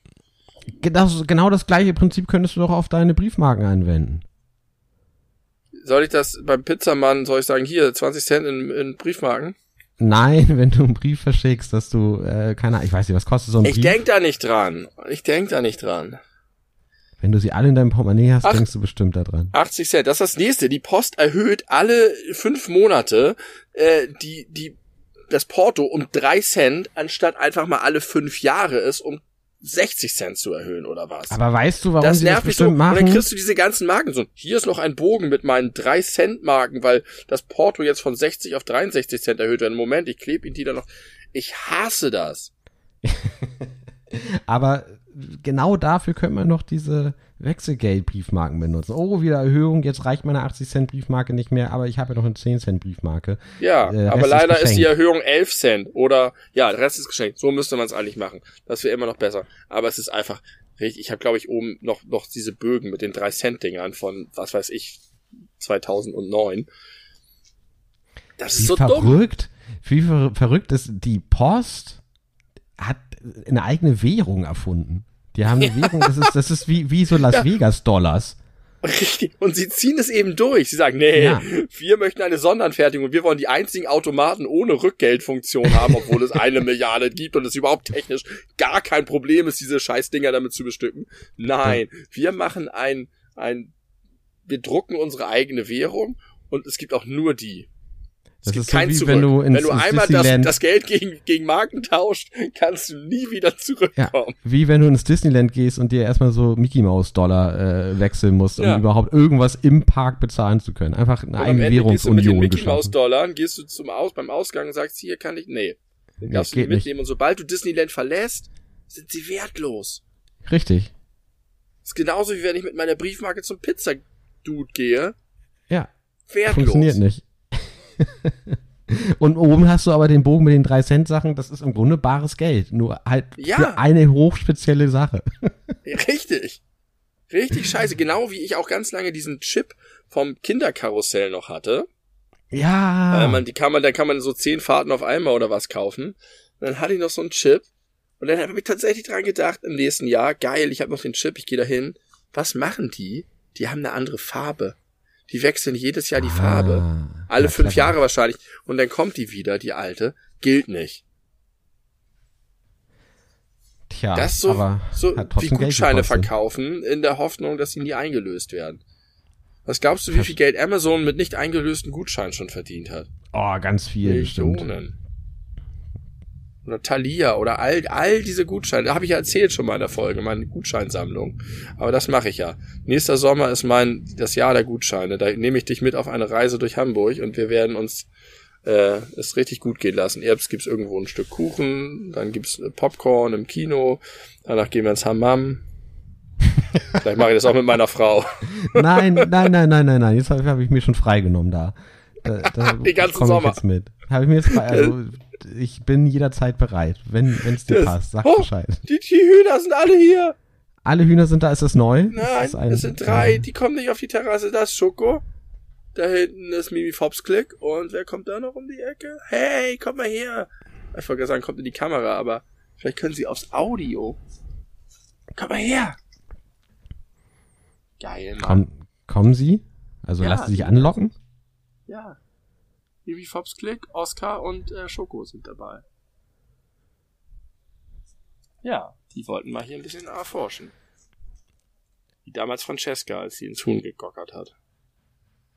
Ja, okay, also die Post, ich habe ja mal die Post, ich glaube, ich habe die mal gelobt irgendwann, weil ich finde, dass die von einem völlig verstaubten, früher war das ja so, wenn du in eine Postfiliale gekommen bist, war alles super dunkel und dann saßen hinter so noch dunkleren Scheiben, durch die man nur ein Schnauzbart und eine Brille gesehen hat, so ganz unfreundliche Leute, mit denen du, du konntest nicht verstehen, weil es alles, es war alles scheiße. Ähm, und inzwischen finde ich die super serviceorientiert. Die Mitarbeiter sind meistens freundlich, die die Filialen sind hell und äh, zugänglicher, es gibt keine Scheiben mehr. Also, aber da bei, bei ihrer eigenen Währung, hey, komm mal her. Hört ihr sie? Ich habe sie, ja, also ich habe hab sie hören können. Ich habe hab's gackern gehört. Ja, dieses Bild, was du gerade von der Post gezeichnet hast, von den alten Filialen, das ist so alte Bundesrepublik. Das ist so ja, äh, noch so leicht äh, verstaubt und genau, das äh, noch im geteilten Deutschland designt. So, so fühlt sich das an. Ähm, kleiner äh, Lifehack, das passt auch zur Post. Ähm, jeder freut sich ja, so selbstgeschriebene Briefe oder Postkarten zu bekommen, ne? Also das ist nee, ja immer noch. Nee, doch, doch. Nein. Das Nein. kannst du mir nicht erzählen. Wenn sich Nein, jemand ich freue mich nicht. Ah, Nein. warum denn nicht? Also, oh, du für vielleicht mal. Ah, da sind wir wieder bei diesem ganzen Thema mit Geschenke und so. Dieses Postkarte hin und her geschreibe in Zeiten von, von Handys und WhatsApp und Messenger-Diensten, das ist alles, das ist so eine, macht man, weil man das macht, von früher. Nein, stopp, stopp, stopp, stopp, stopp, stopp. Vielleicht reden wir von unterschiedlichen Dingen. Vielleicht können wir den Konflikt direkt auflösen. Ich Geil. meine jetzt tatsächlich nicht dieses typische Postkarte, Urlaub, hier, guck mal, wie schön wir am Strand sind oder guck mal, was für schöne Weinberge bei uns ja. äh, zu sehen sind aus dem Hotelfenster. Wetter gut, äh, freuen uns aber auch auf zu Hause oder äh, wollen gar nicht Liebe mehr weg. Omi. Genau, äh, ja. liebe Grüße, bla. Das meine ich nicht. Das, das ist ja scheiße. Das ist ja wirklich aus so einer äh, sozialen Konvention heraus. Äh, sondern ich meine wirklich dieses Unverhoffte, dieses einfach, äh, wann ist es dir das letzte Mal, vielleicht weil es lange nicht mehr passiert ist, äh, dass dir irgendjemand einfach einen Brief schreibt, einfach einen handschriftlichen Brief. Passiert nicht, ganz Gibt's genau. Nicht. Gibt's vielleicht nicht. Ist des, bin ich deswegen so verbittert. Ja, vielleicht. äh, und ich, bei, bei, mir passiert das in der Regel auch nicht. Wobei ich habe letztes Jahr oder dieses Jahr, glaube ich, auch von der Kommilitonen sowas bekommen. Einfach so, äh, weil irgendwie doof, dass man sich so lange nicht sehen konnte, weil das sind ja Menschen, die man auch nur im Uni-Kontext sehen kann. Und wenn Uni online ist, dann jetzt schon seit anderthalb Jahren mit kurzer Unterbrechung. Das äh, war einfach irgendwie total schön und total nett. Und ich habe jetzt ja auch äh, kürzlich so Einladungskarten handschriftlich verfasst. Und erstens, macht das mal öfter oder macht es überhaupt mal, weil ihr würdet euch auch darüber freuen, wenn sowas passiert. Äh, nehmt euch doch mal die Zeit, irgendwie Menschen, die ihr vielleicht nicht so oft seht und sprecht, äh, mit einem netten Brief aufzuheitern. Das ist nämlich schön. Und jetzt der Lifehack. Wenn ihr was handschriftlich schreibt, es ist nicht mehr, man ist es nicht mehr gewohnt, so lange am Stück zu schreiben in der Regel, wenn man das vielleicht nicht in seinem Beruf braucht. Dann äh, kann es ja mal vorkommen, dass man dann vielleicht auch irgendwie ein schönes Briefpapier oder tatsächlich eine, eine witzige Karte hat, so hier musst du eigentlich denken, keine Ahnung, dann verschreibt man sich ja vielleicht auch mal. Und ja. Dann will man natürlich nicht, dass irgendwie das Gesamtwerk äh, auch so optisch nicht mehr, nicht mehr genügt, obwohl man sich so viel Mühe gibt, das jetzt überhaupt mal zu machen. Und dann ärgert man sich. Dann hat ja. man irgendwie mit einem, mit einem A angefangen, wollte aber eigentlich ein J schreiben oder so. Und dann da kommt man nicht mehr raus, man kann auch das auch nicht noch irgendwie so hinkritzeln, einfach vorbei. Das ähm, ist das, das schriftliche Pendant zu dem, worüber wir am Anfang der Folge gesprochen haben, mit den grammatischen Verhasplern. Ja, genau. äh, und jetzt nämlich die Frage, wie man damit umgeht. Und ich habe, glaube ich, den perfekten Weg gefunden. Wenn es wirklich keinen anderen Weg mehr gibt, als es durchzustreichen und das Wort neu anzufangen, dann würde ich empfehlen, streicht es einfach völlig selbstbewusst durch, schreibt dann natürlich wieder schön weiter und schreibt ganz klein über dieses Durchgestrichene, Klammer auf, Pfeil auf das Durchgestrichene, sorry, Klammer zu. Also geht offensiv mit diesem Fehler um und macht noch einen kleinen Schmunzler daraus. Ich habe das nämlich neulich gemacht auf einer äh, Hochzeitseinladungskarte, habe ich mich einfach verschrieben, dachte so, fuck, die sind auch äh, stückzahlmäßig begrenzt, die kann ich sie einfach wegschmeißen. Äh, habe ich einfach, Klammer auf, äh, sorry oder tut mir leid oder so und Klammer zu. Und ich war dabei, als die Karte gelesen wurde und es wurde darüber gelacht äh, und ein bisschen geschimpft, aber so, ach du schon wieder. Und das war schön, weil ich aus dieser unangenehmen Situation eine angenehme Situation gebastelt habe. Auch das. Also Nachteil einen Vorteil machen. Ja, genau. Ich habe Wasser geschrieben und Wein getrunken oder so. Das war toll. Das möchte ich jedem von euch ans Herz legen. Schreibt mal wieder und wenn ihr Fehler macht, fuck it, jeder macht Fehler. ist wie mit, mit, mit Missgunst. Also, das, das ist so süß. Jeder. Das ist halt was, was ich als Kind immer gemacht habe. Da habe ich genau sowas gemacht. Das kann ich auch heute so in Fotoalben oder so, wenn ich ein Fotoalben, was daneben geschrieben habe, ich verschrieben habe, habe ich das auch genauso kommentiert. Und wenn ich dann in dem Kommentar noch irgendwas falsch gemacht habe, habe ich noch, ein, äh, noch einen Kommentar dazu gemacht und so. Ja, ist genau mein Style. Ich habe nur die Hand vom Kopf gehalten, weil ich irgendwie der, das Gefühl habe, das habe ich, das ist so, das ist so von früher. Aber das liegt vielleicht auch einfach daran, dass ich sowas nicht mehr mache. Ja, ich würde das genauso machen. Hier läuft ein ganz süßer kleiner Käfer über mein äh, Bein. Ähm, mich wundert die Klammer. Du brauchst die Klammer nicht. Ich glaube, die Klammer hat einen Pfeil zusätzlichen machst, Humorfaktor. Ja? Ja, das ist wie so, so, so eine äh, Metakommunikation. Gerade wenn ich klein schreibe, versuche ich Klammern zu vermeiden, weil bei kleiner Schrift und wenn man nicht so eine ganz klare Handschrift hat, verwirren Klammern, weil Klammern auch ein C sein könnten oder man sieht es ja nicht so ganz und es morpht alles ineinander. Ich bin kein Freund der Klammer. Ich versuche die Klammer zu vermeiden. Ja, hängt natürlich ein bisschen vom Gesamtlayout ab, wie viel Platz also, ist dazwischen und so. Das ist gut, wir konnten den Konflikt klären, denn das ist, finde ich, in der Tat ein völlig unverhofften Brief. Gerade einen bewussten Bruch mit den üblichen Kommunikationsmedien, ein, das hervorzuheben, das kann ich verstehen. Äh, finde ich, würde ich mich auch darüber freuen, genau wie ich mich ja auch sehr darüber gefreut habe, wenn wir Fanpost bekommen haben. Das ist ja genau. sowas ähnliches. Genau. Also völlig wir haben klar. schon mehrfach Fanpost bekommen. Pass auf, ich habe eine gute Idee. Äh, ich muss mich da ganz kurz was holen. Äh, erzähl doch mal kurz den Leuten, wie, warum, vielleicht nicht von wem, aber was wir als Fanpost bekommen haben, in welchem Kontext, wie das zustande kam. Ich bin gleich wieder da. Oh, das ist, äh, ja, okay. das kannst du. Ich weiß, dass du das kannst. Da werden jetzt die Leute, die uns die Fanpost geschrieben haben, sich ins Bett weinen, wenn ich das nicht richtig erinnere. Also Tim und ich sind ja YouTube-Stars, wie ihr wisst. Das hat Tim zumindest mal so erzählt äh, und fühlt sich ganz wohl damit, mit diesem Self-Assessment und ich gehe damit. Und als aufstrebende junge YouTube-Stars haben wir die Massen bewegt, ähm, uns zu mögen. und das ging tatsächlich so weit, dass manche dieser lieben Menschen nicht nur sehr regelmäßig unsere Videos geguckt haben, sondern auch angefangen haben, uns Post zu schicken, weil wir unvorsichtig mit unseren persönlichen privaten Daten umgegangen sind. Haben wir, glaube ich, vielleicht sogar schon mal in diesem Podcast erzählt. Und da kamen dann so Sachen, besonders habe ich mich gefreut tatsächlich über Texte. Jemand hat ein Gedicht, glaube ich, über uns geschrieben. Oder eine Zeichnung von uns, von dem bisschen, was man irgendwie sehen konnte. Und dann waren dann noch Sachen dabei, so Insider wie, wie bestimmte Süßigkeiten. Einmal wurden kleine Schlüsselanhängerpuppen gebastelt, die uns ähnlich sahen. Äh, es waren verrückte Dinge dabei. Ein Flaschenöffner ist sehr berühmt gewesen. Und das war toll. Aber wie gesagt, am meisten habe ich mich tatsächlich gefreut über so, so die, die Pong, die Karte, eine, eine, eine Karte, eine Klappkarte, auf der Tims Gesicht gemalt war. Mit einem, einem äh, Anspieler auf einen Insider von uns, Ponk die Kante. Äh, da gab's allerlei coole Sachen tatsächlich. Und es war ein bisschen skurril und, und, und ich will nicht sagen gruselig, aber befremdlich, weil ich dachte halt, also weil wir halt wenig Zuschauer hatten und einfach so daher gemacht haben. Aber es gab Leute da draußen, die das irgendwie offensichtlich so berührt hat oder die so Gefallen daran gefunden haben, dass sie uns was Gutes tun wollten. Das haben sie geschafft. Nachhaltig. Beeindruckend. Das haben sie heute. geschafft. Das stimmt. Äh, Punkt, die Karte hängt immer noch an meinem Kühlschrank. Ich kann das mal fotografieren ja. für Insta. Ähm, schön, ja genau, da haben wir tatsächlich Fanpost gekommen, bekommen. Das war sehr, sehr absonderlich so im, äh, am Anfang, weil wir haben das ja eigentlich primär für uns gemacht. Äh, aber es haben, ja, wie du sagst, Leute dran gefallen, äh, gefallen dran gefunden, die uns eigentlich nicht kannten und auf äh, detektivische Art und Weise äh, meine Adresse herausbekommen haben. Das, war nicht, äh, da war keine große Detektivleistung für notwendig. Naja, aber es war so, dass heutzutage sagt man gedoxt, aber es gab eine Situation, wo meine damalige Adresse in einem YouTube-Video veröffentlicht wurde von dir, weil du telefoniert hast mit jemandem, der uns noch besuchen kommen wollte.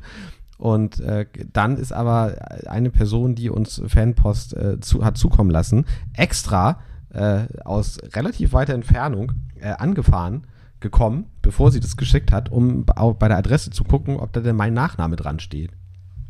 An der Tür. Wow. Das, ohne, zu, ohne zu klingeln. Natürlich ohne zu klingeln. Man will ja nicht gruselig sein. Und mit der potenziellen Gefahr, dass ich da rauskomme und man sich begegnet. Was für euch beide sehr unangenehm gewesen wäre, wie wir jetzt wissen nach dieser Folge. Ähm, ja. Du hast mal gesagt, dass du das Alter merkst.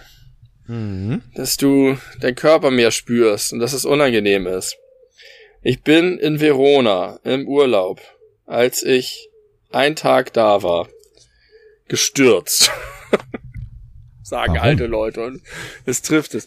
Da gibt es so sehr glatte Gehwege und da gibt es und das ist alles irgendwie farblich nicht besonders gut voneinander abgehoben. Zum Beispiel ist der Kannstein und die Gehwegplatten sind alle in derselben Farbe an, an manchen Stellen. Und da bin ich einen Weg lang gegangen und äh, da war irgendwie so eine Einfahrt oder so. Und die Einfahrt war ein kleines bisschen tiefer gelegt zum Gehweg. Mhm. Und der Übergang zwischen dem tiefer gelegten Einfahrt und dem Gehweg war nicht sichtbar farblich. Und so bin ich da lang geschritten und bin genau auf diesen Mini-Kannstein getreten, mit dem Fuß umgeknickt und einfach so zusammengesackt und mit dem ganzen Körper mich hingelegt. Aufs Knie, auf den Ellenbogen, überall, auf die Hand. Ganz dolles Auer. Und ich merke das ein bisschen am Knie immer noch. Wie häufig packen sich meine Kinder hin, heulen und dann merken sie es nach 20 Minuten nicht mehr. Aber wie lange ich von einem Sturz was hatte, und zwar an mehreren Stellen. Auch die Hand. Ich habe dann immer, wenn ich was Schweres hochgehoben habe, am Handgelenk habe ich das gemerkt. Ich dachte, das geht gar nicht mehr weg. Drei Wochen lang. Das finde ich super erschreckend. Und du meinst, es hat nur was mit dem Alter zu tun und nicht etwa mit der Kraft des Sturzes. Also du bist ja auch einfach viel schwerer als als Kind. Ja, also das stimmt. Das kommt natürlich dazu. Dass der Sturz ist dadurch viel heftiger. Aber das war nicht in Ordnung. Ich will nicht so lange an so einem einfachen Hinfallen laborieren müssen. Zum Glück falle ich nicht so häufig hin, aber da habe ich mal nachgedacht, wie ist das mit 80-Jährigen, Alter? Ja, gefährlich ist das mit 80-Jährigen, weil da geht halt auch richtig was zu Bruch potenziell. Ja. Äh, deswegen äh, Obacht, Obacht. Ich hab, bin ja auch mal gestürzt auf dem Weg zu dir. Da hast du noch irgendwie zwischen Schanz und St. Pauli gewohnt und ich äh, wollte ja. dich besuchen kommen und hatte ein Sixpack Bier mitgebracht. Und trug das so im Arm äh, weil das ein nicht ganz kurzer Weg von der Bahn war und es war schwer und ich habe das so wie so ein Säugling im Arm gehalten. Und äh, gar nicht weit vor deiner Haustür äh, bin ich Menschen ausgewichen, die mir entgegenkamen. Und da war auch so eine relativ hohe, ungewöhnlich hohe Kante zwischen dem Gehweg und äh, dem Baumbewuchs daneben. Also da, die stehen ja in so kleinen Beeten häufig, so Bäume ja. an der Straße. Und ja. da war äh, der Abstand sehr viel höher, als ich dachte. Und ich bin da genau mit der Mitte des, äh, meines linken Fußes draufgetreten und bin so nach außen weggeknickt. Ah, und hatte, ja, auch das, hatte auch das Bier im äh, meinem, meinem linken Arm, also bin so nach links vorne gefallen. Äh, richtig einfach äh, hingelangt und zwar auf den Arm, wo ich das Bier hielt. Das heißt, ich konnte mich auch nicht großartig abstützen. Ja. Äh, ah ja. Ist mir auch nicht gut gelungen. Ich habe es mit der rechten Hand noch versucht, ging nicht ganz so gut. Und ich bin richtig heftig aufgepreit. Das Schlimmste war erstmal die Scham, weil das relativ viele Menschen gesehen haben, mitten am Tag, äh, in der Nähe von St. Pauli, dachten die wahrscheinlich, ich bin immer, ich bin mega besoffen. War ich aber nicht, ich war komplett nüchtern. Äh, das war mir irgendwie unangenehm. Und dann war ich aber von mir selber beeindruckt, weil das Bier ist heil geblieben. Ich habe mich, ich habe einen deutlich schlimmeren Sturz in Kauf genommen, um das Bier zu schützen. Deswegen Und auch jetzt der macht auch die Analogie zum adäquate Säugling. Vergleich mit dem Säugling. Exakt das Ja. wollte ich sagen. Äh, da habe ich mir auch die Hand ordentlich aufgeschuppert. Schon lange her. Aber äh, da war ich noch ein bisschen jünger, da hatte ich nicht lange was davon, außer eben halt das an der Haut. Ja. Es ist nicht in Ordnung. Ich es finde, ist nicht in Ordnung, sollte, aber was soll man dagegen man sollte tun? widerstandsfähiger sein. Ja, ich was meine, tut man dafür? Ich, was man dafür tut? ja. Weiß ich nicht, so, so Judo-Rollen üben oder so eine Scheiße. Sudo. Judo! Achso. So Abrollen üben. Ja, wenn ja, du ich fällst, dass du, dass du Techniken hast an der Hand. Ja, dann mal los, ab an die Volkshochschule. Keine Ahnung, was man sonst machen kann. Abnehmen oder so. Äh, mehr, mehr Sprunghaftigkeit dem Körper verleihen durch bestimmte besondere Übungen oder so ein Quatsch. Na, angeblich ist es ja so, dass ab dem 30. Lebensjahr äh, das Körperwachstum umgekehrt wird, also dass man da kleiner wird. Zumindest war das neulich die Antwort in einer Quizfrage, äh, ab welchem Jahr man wieder anfängt zu schrumpfen. Und das ist wohl ab Ja. 30, äh, also ab dem 31. Lebensjahr. Das heißt, wir sind mittendrin im Schrumpfprozess. Im Das heißt, Schrumpfprozess. wir werden kleiner, wir werden leichter, Stürze werden weniger gefährlich. Wir Ein Glück. entwickeln uns zurück Richtung Kind. Dann kann ich ja wieder. Ich weiß wieder, was der Callback war, den ich nicht mehr mache. Nee, beziehungsweise was das Thema war, das ich nicht mehr anschneiden darf. Ich wollte über das Abspülen von Spülmittel reden. Ja. Aber wie ich herausgefunden habe, haben wir da in Folge 4 bereits darüber geredet und ich habe noch mal ein bisschen recherchiert und muss meine Haltung ein bisschen anpassen, denn es ist wohl nicht so notwendig, wie ich dachte. ich mache es trotzdem gerne. Ich auch. Da haben wir auch im Discord drüber geredet. Es macht Spaß, den, den, den Schaum da runter zu spülen und zu sehen, jetzt kommt, jetzt ist alles sauber, jetzt kommt das klare Wasser und wischt nochmal alles weg und dann ist es wie neu. Ja, Toll. Es, es blitzt und glänzt. Und man kann, oh, pass auf, pass auf. Äh, noch eine Idee, warum man auch vor allem Schaum äh, unbedingt abspülen sollte, weil man dann erst richtig beurteilen kann, ob alles sichtbare äh, Dreckzeug abgegangen ist. Weil manchmal Richtig. verbirgt sich was doch mal darunter. Ja, unter dem wenn Schaum. Das, wenn das schaumig ist. Da reichen auch kleine, kleinere Schaumteile, Teile, dass da vielleicht so noch eine angebrannte Nudel klebt. Und dann kann man die nochmal noch mal drüber gehen. Ja. Also, weiter abspülen bitte. Weiter abspülen. Und jetzt noch Schade meine. Frage. Kennst du das Gerücht, dass Milch flockig wird, sauer wird, schlecht wird, wenn Gewitter ist? Mhm. Habe ich noch nie gehört. Das sagt man so. Und neulich habe ich zweimal Milch gekauft in kürzeren Abständen. Beide Male war Gewitter. Und ich machte die Ladung auf und es kamen nur so Klumpen raus, obwohl die noch nicht abgelaufen war. Und zwar aus vier Litern. Vier Liter Klumpmilch. Wow. Und davor hatte ich das schon mal mit einem Liter. Und dann habe ich recherchiert. Was ist das dachte, für eine Milch krass. mit vier Litern? Wo hast du die her? Nein, vier, vier einzelne Ach so, vier einzelne. Pakete. Alles schlecht. Hat mich natürlich sehr traurig gemacht als Milchfan und als nachhaltiger, nachhaltig kaufender und denkender Mensch. Und dann habe ich das mal nachgeschlagen, weil ich dachte, das kann doch nicht sein, weil ich sofort an das Gewitter gedacht habe und dachte, hä? Das, das passiert mir sonst nicht. Sommergewitter, irgendwie ungewöhnlich. Und es ist Quatsch. Es gibt keinen Zusammenhang zwischen Gewitter und schlechter Milch. Aber tatsächlich ist es so, dass es häufig so ist, dass es gewittert im Sommer, wenn es gerade vorher sehr heiß ist und das Milch ab einer bestimmten Temperatur, wenn die nicht konsequent gekühlt ist, wenn die irgendwie beim Transport von zu in den Supermarkt und so, dass genau das passieren kann oder vom Supermarkt nach Hause, ähm, dass ab einem gewissen, einer gewissen Wärme die Milch sofort einfach umkippt und schlecht wird. Also, Also. wollte ich nur sagen, falls ihr das schon mal gehört habt und daran glaubt oder es nicht wusstet, das mit dem Gewitter ist totaler Käse. So Das wie die Milch es im. Prinzip auch war. Und das kann man tatsächlich daran ganz gut feststellen, dass ich das äh, selbe Wetter habe wie du und auch äh, ein, ein hoher Milchverbrauch hier herrscht und hier nichts schlecht geworden ist.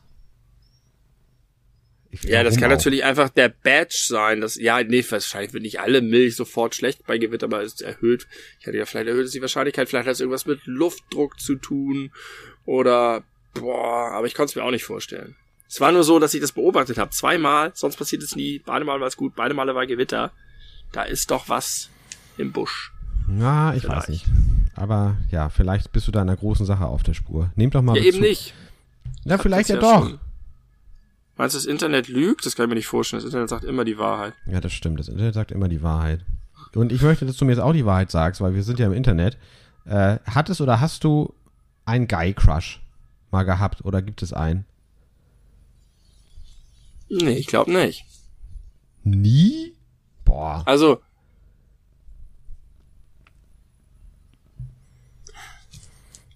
weiß ich nicht, müsste man ein bisschen ausführen, wo da die Grenze ist, weil es gibt bestimmt Typen, wo ich das Gefühl habe, wenn ich homosexuell wäre, dann fände ich den toll. So ein bisschen, wenn man das so überlegt. Manchmal gibt es so, kannst du dir vorstellen, und wen fändest du denn toll, auf welche Art von Typen würdest du stehen? Aber dass das sozusagen von sich aus getriggert wird, diese Folie habe ich tatsächlich eigentlich, glaube ich, nie. Interessant. Ich habe das oft. Nee, oft nicht, aber regelmäßig und das seit vielen Jahren und immer unterschiedliche Leute. Aber kannst du das mal beschreiben? Weil vielleicht, wenn du das beschreibst, denke ich so, ja, okay, sowas kenne ich auch. Aber jetzt spontan würde mir da nichts einfallen.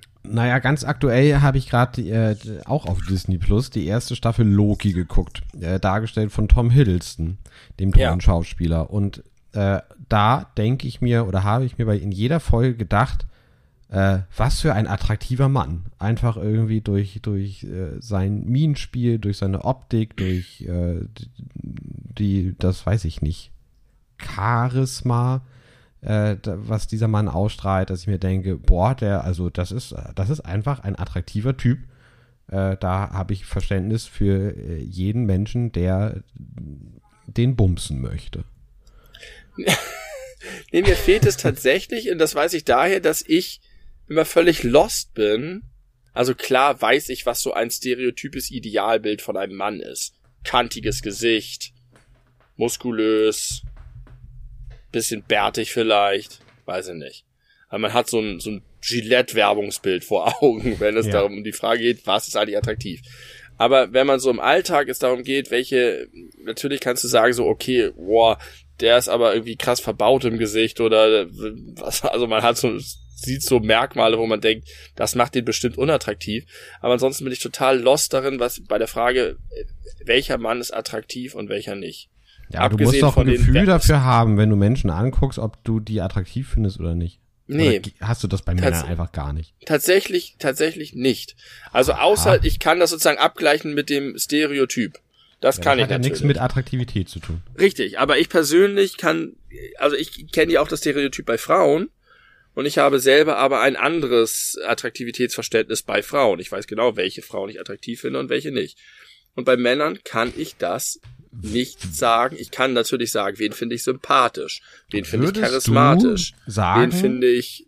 Würdest du sagen bei Frauen, dass das so definierbar ist bei dir immer noch? Es gibt, es gibt halt Muster. Es gibt immer wieder Okay. Es gibt bestimmt immer wieder Frauen, wo ich, die ich attraktiv finde, wo ich aber nicht sagen kann, dass die in das Muster fallen. Aber es gibt schon wiederkehrende Muster, die relativ eindeutig sind und bestimmte Frauentypen, die ich gar nicht attraktiv finde, selbst wenn sie offiziell total attraktiv sind oder schön gefunden werden oder weiß ich nicht. Offiziell. Also das, das, das, das ist Amtlich schon. Beglaubigt, schön. Äh, wenn du das so sagst, ist das erstaunlich. Äh, und habe ich schon häufiger festgestellt, dass ich da große Schwierigkeiten mit habe. Ich finde das interessant, weil das, äh, so wie du es jetzt bei dir beschreibst, so war das bei mir mit, keine Ahnung, 15 bis 25 oder so. Und seitdem ja. hat sich das sukzessive immer weiter verändert und aufgeweicht vielleicht äh, wo ich früher auch gesagt hätte, ich habe einen klaren Frauentyp, äh, optisch gesehen, äh, also wenn man wirklich ganz oberflächlich jetzt äh, sagt, wie die aussehen sollen, ja. könnte ich das relativ genau beschreiben. Ähm, ja, nicht, das ist ja nicht nur nicht nur optisch. Ne? Also ich finde bei Frauen auch bestimmtes Verhalten attraktiv, äh, ja. bestimmte Mimik und und ja. Manierismen oder so. Ja, ja richtig. Äh, aber zumindest so, das wäre, ich zeichne ja gerade meinen Weg nach, das war mir bis Mitte 20 war mir das irgendwie immer sekundär. Auch da hat man immer gesagt, ja, ja es kommt natürlich auf die inneren Werte an, aber hell habe ich das, war das gelogen bei mir. die äh, inneren Werte waren wirklich für mich früher als Jugendlicher und junger Erwachsener äh, nicht das, was irgendwie die oberste Priorität hatte. Und das hat sich ja. aber äh, im zunehmenden Alter immer mehr gewandelt zu, äh, dass es dann irgendwann so weit kam, dass ich selbst objektiv schöne Frauen, als heterosexueller Mann Frauen, unattraktiv fand, wenn die irgendwie charakterlich in den inneren Werten irgendwie äh, nicht gut ja. waren oder äh, heftige Makel hatten nach meiner, nach ja. meinem Wertesystem. Das und kann ich sofort nachvollziehen, ja. Das war bei mir aber erst so mit der Zeit. Und es ist ungefähr auch dieselbe Zeit, mhm. wo ich auch festgestellt habe, dass ich, dass es auch völlig okay ist, ähm, Männer attraktiv zu finden. Und ich finde, Tom Hiddleston ist so jemand. Ich finde, Benedict Cumberbatch ist so jemand. Und ganz doll weit vorne, ich glaube, der schönste Mann, den ich je in meinem Leben gesehen habe, zumindest soweit ich das auch charakterlich beurteilen kann, ist einer der Kellner von First Dates. Einer, der da hinter der Bar steht und, und die Drinks da mixt. Der ist so schön. Das ist so ein, so ein gut gebauter, bärtiger, äh, langhaariger, dicht tätowierter entspannter, kluger, witziger so, der Typ. Und das ja. ist einfach der, der schönste Mann, den ich kenne. Direkt dicht gefolgt von Nils Bohmhoff von den Rocket Beans, der insbesondere dadurch sehr attraktiv wird, dass er unglaublich witzig ist. Äh, und äh, so könnte ich die Liste endlos weiterführen. Interessant. Nee, also ich, ich sehe natürlich bei einem Tom Hiddleston oder Benedict Cumberbatch, was die besonders machen, dass die besonders und interessant aussehen und so. Und ich kann mich auch hineinversetzen in jemanden, der diese Menschen attraktiv findet. Aber trotzdem ist es so ein bisschen so ein blinder Fleck. Sehr interessant. Also das, das würde mir sehr schwer fallen, tatsächlich. Ich weiß noch nicht, woran das liegt. Also ob das, ob das einfach tatsächlich so ist oder ob das auch eine Prägung ist, dass ich irgendwie ob das eine, eine, eine unterbewusste Homophobie ist oder so, oder weiß ich nicht. Eine unterbewusste Homophobie. Ja, das, man, man schreibt das ja immer, äh, man sagt das ja so schnell irgendwie, dass das häufig miteinander verknüpft ist. Aber ich fühle mich insgesamt mit dem Thema relativ entspannt. Das ist nicht, auch nicht so, dass es jetzt, ja, interessant. Aber wenn du sagst, das entwickelt sich und man weiß ja auch immer sowas wie, Leute, eure ganzen gesellschaftlichen Vorstellungen von dem ganzen binären System und dem ganzen heteronormativen System und so sind alle überkommen und in Wahrheit sind die allerwenigsten Menschen 100% heterosexuell. Also es gibt einfach eine Bandbreite und die Leute entscheiden sich, vielleicht gehen die meisten Leute, auch wenn sie ein bisschen in die andere Richtung gehen, trotzdem nicht den Schritt, dass sie sagen wollen, ich werde bereit, wirklich irgendwie was mit einem Mann zu haben. Ähm, weil das irgendwie eine Schwelle ist, die man dann überschreitet oder so. Aber das, was du beschreibst, gerade mit der Entwicklung, ist ja schon so, dass man sagen kann, dass du dich da der Idee öffnest, Männer attraktiv finden zu können. Ja. Und trotzdem definierst du dich selber als heterosexuellen Mann. Und hast du aber das Gefühl, dass das ein, eines, eine fließende Skala ist, auf der man sich auch bewegen kann und auf der oder ist sozusagen, ist bei dir schon da eine, eine Schranke noch im Kopf, wo du sagst, ja, ich kann den als attraktiv empfinden und ich finde den schön, aber jetzt die Vorstellung, den zu küssen oder so, da ist es einfach völlig klar für dich, da hättest du nichts von. Äh, lustig, dass du das als Beispiel nennst, weil ich gerade noch irgendwie versucht habe, äh, wie ich die Kurve unterbringe, warum das äh, oder wie wir sozialisiert sind. Wir sind ja aufgewachsen äh, mit der Prämisse, dass man, dass schwul ein adäquates Schimpfwort sein kann macht das nicht, ja. ist voll schwul. Und es war ja. allgemein akzeptiert und nicht hinterfragt, ob das eigentlich okay ist, sowas als Schimpfwort zu benutzen. Äh, da hat man sich keine Gedanken drüber gemacht, dass Leute davon völlig berechtigterweise sich verletzt fühlen können. Mm, und gleichzeitig sind wir ja aber auch aufgewachsen, und ich glaube, das wird sich bis heute wahrscheinlich nicht geändert haben, dass es bei heranwachsenden Frauen oder, äh, oder jugendlichen Mädchen ist es ja auch total normal, dass die sich irgendwie mit Küsschen auf den Mund begrüßen. Und bei Männern ja. halt nicht. Und das finde ich irgendwie blöd, ja. weil äh, ich, wenn ich das Gefühl habe, äh, meine Zuneigung auch auf diese Art und Weise ausdrücken zu wollen, dann äh, sollte ich das doch tun können, auch ohne dass ich jetzt davon irgendwie ein sexuelles Erlebnis habe. Weil ich glaube, das ist die Grenze, äh, die nicht bewusst ist, sondern die einfach in mich reinprogrammiert ist, meine vielleicht. Äh, ich, äh, trotz dessen, ich, ich würde jetzt nicht mit Tom Hiddleston schlafen wollen oder mit dem mhm. Kaner aus First Dates. Also da habe ich jetzt, äh, das, das, das, die, die Vorstellung äh, gibt mir nichts. Das, äh, ja, muss ja, das wäre genau was. Ob du, ob du etwas aus einem, wie auch immer, gearteten sexuellen Moment ziehen könntest für dich, ob es dir irgendwas geben würde oder ob du das nicht machen würdest, weil es auch weil du es vielleicht auch nicht, tatsächlich nicht gut fändest aktiv. Und das wäre ja so eine Grenze. Und ob die jetzt virtuell implantiert ist in uns aufgrund der Sozialisation und das einfach viel cooler wäre, wenn alle Menschen sich locker machen können und einfach nur nach dem Rein, also genau wie man das, wie wir das ja vielleicht auch bei Frauen machen würden, dass wir sagen würden, okay, das ist irgendwie die Grenze, das ist eine Grenze, das ist eine Grenze, aber es ist trotzdem alles irgendwie möglich, zumindest potenziell. Aber bei einem anderen, das, bam, weg. Ja. Das ist eine Schublade, die machen wir gar nicht erst auf. Genau. Ähm, und das ist interessant, dass man, obwohl man so reflektiert ist und so selber nicht genau weiß, was die Gründe sind und ob das echte Gründe sind, die in der eigenen Sexualität äh, bewurzeln oder in der Sozialisierung.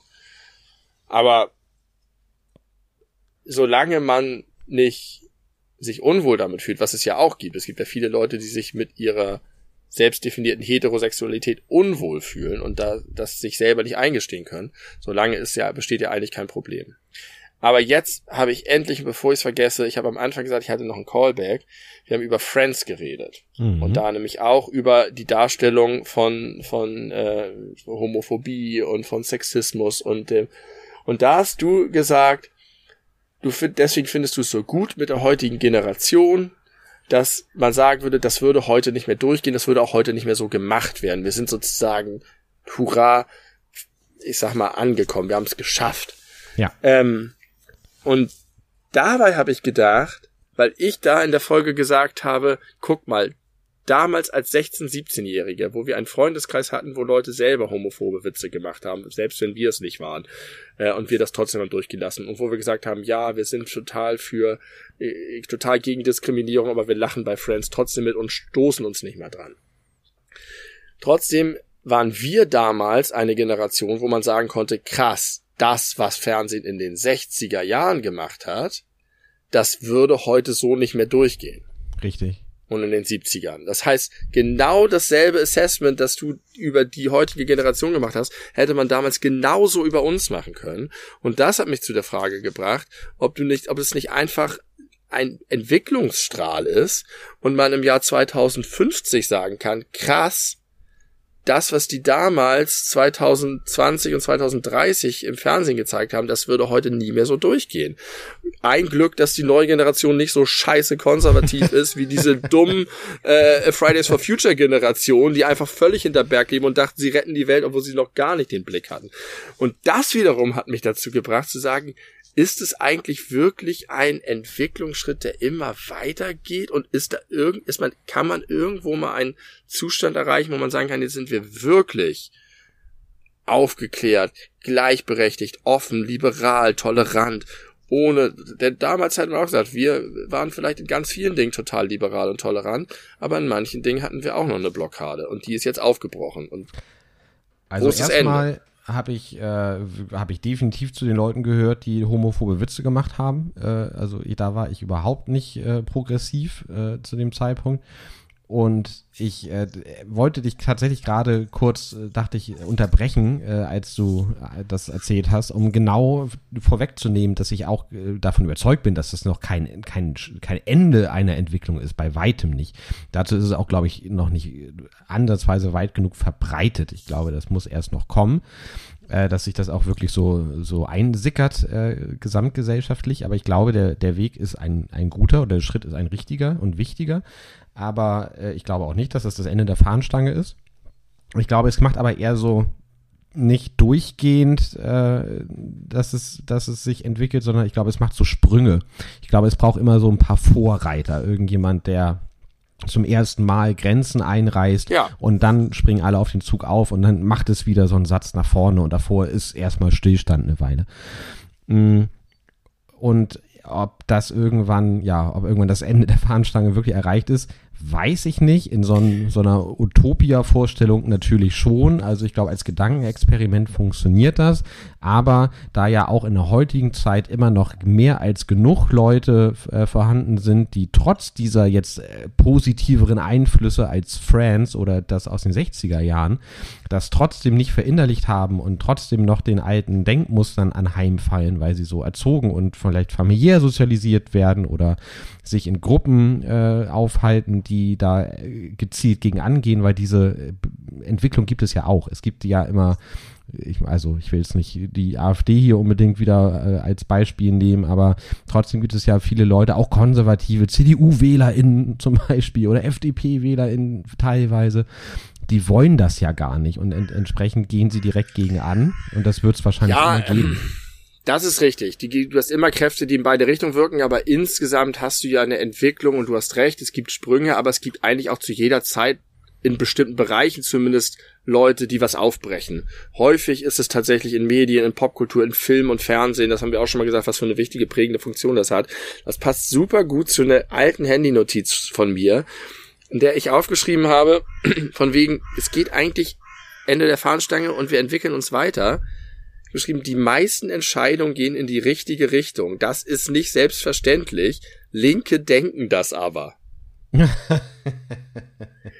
Weil ich ja. mich, mhm. ich weiß ich genau, habe mich, also und zwar habe ich gedacht, wie krass ist es eigentlich, dass selbst das, was sozusagen, auch wenn es viel zu langsam geht, aber selbst das, was sozusagen bei der bei CDU-Regierung passiert, es ist doch auch völlig denkbar und wir sehen das ja auch weltweit, dass es Geschicht Gesellschaften gibt, die konservativer werden, die restriktiver werden, die illiberaler werden, wo sich äh, Mehrheiten durchsetzen für eine eine Politik, die uns wegführt von dem, was du und ich als Ideal sehen würden. Und das ist nicht selbstverständlich, dass wir uns in Deutschland seit Jahrzehnten langsam und sicherlich auch mit manchen Rückschritten in eine Richtung bewegen, die die Gesellschaft toleranter, offener, äh, vielfältiger, diverser machen. Richtig. Und das ist aus Sicht von dem, was ich hier so pauschalisieren und provokativ die Linke genannt habe, ohne die Partei damit zu meinen, die sagen, ja klar, das ist auch so, das muss ja auch so sein und es muss weitergehen, es muss viel, viel, viel, viel schneller weitergehen und äh, gar nicht sehen, welchen Weg wir schon gegangen sind in den, das da haben wir auch in der Folge drüber geredet, wo du meintest, das ist auch irgendwie eine Perspektive, die du, die du interessant findest, dass ich meinte, das ist häufig auch ein Ausdruck dessen, dass es überhaupt benannt wird, ist ein Fortschritt.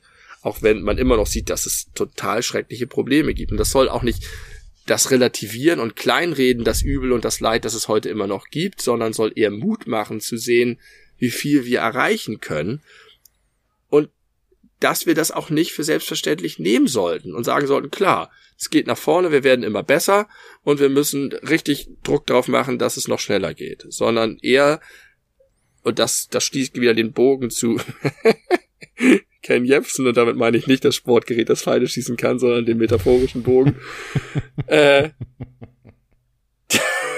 dass wir uns fein müssen auch davor als Gesellschaft, dass wir die Leute nicht verlieren, sondern dass wir auf diesem Weg nach vorne, diesem dicken Tanker, alle mitnehmen und sensibilisieren und aufklären und sagen, ja, es ist doch, denn wenn du mit den Leuten wie Tanja aus diesem Podcast sprichst, dann wird die dir auch sagen, natürlich möchte sie, dass es allen Menschen auf der Welt gut geht.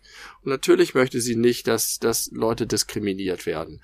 Aber so leicht ist es dann halt nicht. Und das fand ich eigentlich einen ganz beruhigenden und schönen Gedanken zu sagen, krass, was wir gesellschaftlich erreicht haben. Ja, ich gebe dir im Wesentlichen in einem recht, was du gesagt hast, aber ich würde einmal einschränkend sagen, dass ich glaube, dass diese ähm, wir sind nicht zufrieden und das geht alles nicht schnell genug. Wir sind noch lange nicht am Ziel.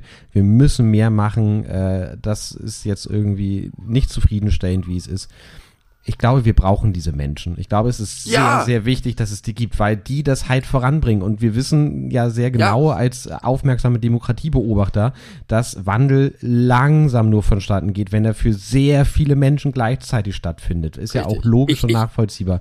Und deswegen würde ich das gar nicht so verteufeln wollen. Ich glaube, das ist sehr wichtig, dass es die gibt, die äh, sagen, ich, ja, Entschuldigung, Entschuldigung. Ja, also die, ich, ich habe das nicht verteufelt und ich würde das auch nicht ziemlich selber dazu. Und ich würde auch niemals sagen, wenn wenn irgendwo Unrecht geschieht und irgendwo es einen sexuellen Übergriff gibt, zu sagen, ja, okay, komm, aber vor fünf Jahren hätten wir da noch gar nicht drüber geredet, lass mal gut sein, sondern das muss als das benannt werden, was es ist. Man muss nur, finde ich, zum einen aufpassen, dass man es nicht so weit dreht, dass man dabei die, den Zuspruch verliert. Und zum anderen, finde ich, muss man sich dessen bewusst sein dass es nicht selbstverständlich ist. Das ist eigentlich nur mein Punkt. Ich würde niemals verteufeln, dass es Leute gibt, die aus Tempo drücken und die sagen, wir müssen hier Unrecht bekämpfen. Das möchte ich nur nochmal klarstellen. Okay, äh, ich hoffe, also ich, ich habe ich habe alles verstanden. Ich hoffe, das geht auch wieder in Tonspur, weil das Flugzeug gerade mega geballert hat.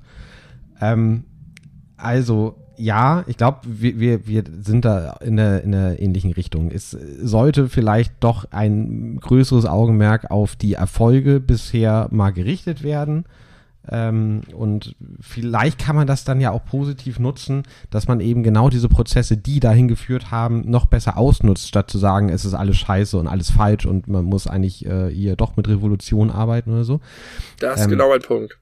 Das kann ich nachvollziehen, aber ich, äh, ich fand, das klang ein bisschen sehr despektierlich, wie du wie du es eingeleitet hast. Deswegen war es ich ja auch mit Absicht so gesagt. Das nochmal ja. noch mal klarzustellen. Hm, ja, es ist spannend. Es ist, es ist spannend, was schon passiert ist, aber trotz dessen ist es auf jeden Fall richtig, dass es noch extrem viele Dinge gibt, wo es noch nicht ansatzweise läuft, wie es laufen soll. Da muss man nicht lange suchen. Da können Nein. wir mal Tobi Schlegel nachfragen, der kann da wahrscheinlich viele Geschichten drüber erzählen. Richtig. Jetzt haben wir den auch nochmal äh, hier mit eingebaut am Ende. Das finde ich ganz ich, gut. Ich kann, wir sind ja am Ende des Podcasts, richtig? So ist es.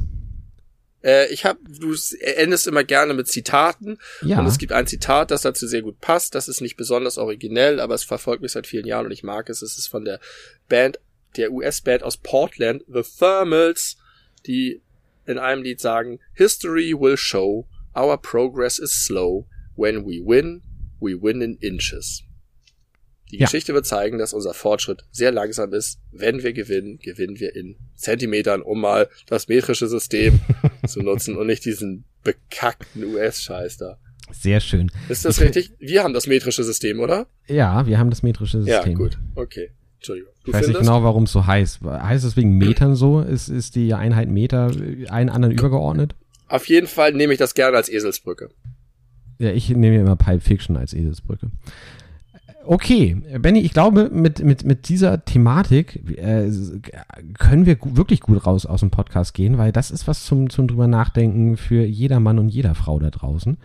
Äh, deswegen äh, tut das doch normal. Was, was ist denn mit unserer Gesellschaft eigentlich los? Was haben wir schon erreicht? Wo können wir noch hin? Wo sollten wir noch hin? Und sollte man vielleicht die Erfolge doch etwas positiver äh, mit in seine eigene Weltsicht mit einbeziehen? Denn im Grunde ist ja alles gut, wie äh, das Buch im Grunde gut sagt. Sagt es nicht, ist auch nicht richtig, was ich gesagt habe, aber es passte gut, weil wir da schon mal drüber gesprochen haben. Äh, eine positivere Weltsicht ist möglich und bringt einen nach vorne. Kann ich aus eigener Erfahrung sagen. Benny kann das bestätigen. Und äh, in diesem Sinne, äh, danke dir für dieses tolle Gespräch. Es war sehr viel deeper, als ich gedacht hätte. Ich war heute eigentlich eher in einer albernen Stimmung. Man hat, äh, glaube ich, mehrfach festgestellt, dass wir so einen leichten Zeitverzug hatten, weil das WLAN in deinem Garten, das Kabel ist nicht mehr ganz das, das jüngste. Macht aber nichts. Ich glaube, das wird trotzdem nicht so schlimm gewesen sein beim Zuhören. Und äh, ja, hast du noch was zu sagen? Ich habe nichts, ich habe keine Probleme gemerkt. Ich hatte eine flüssige Aufnahme. Ich habe, äh, ich hoffe, das ist alles gut. Ich möchte nur noch einmal Danke sagen und besonders grüßen Laura und Eileen. Und das war's von mir. Sehr schön. Dann auch von mir nochmal liebe Grüße. Bis zum nächsten Mal. Gehabt euch wohl.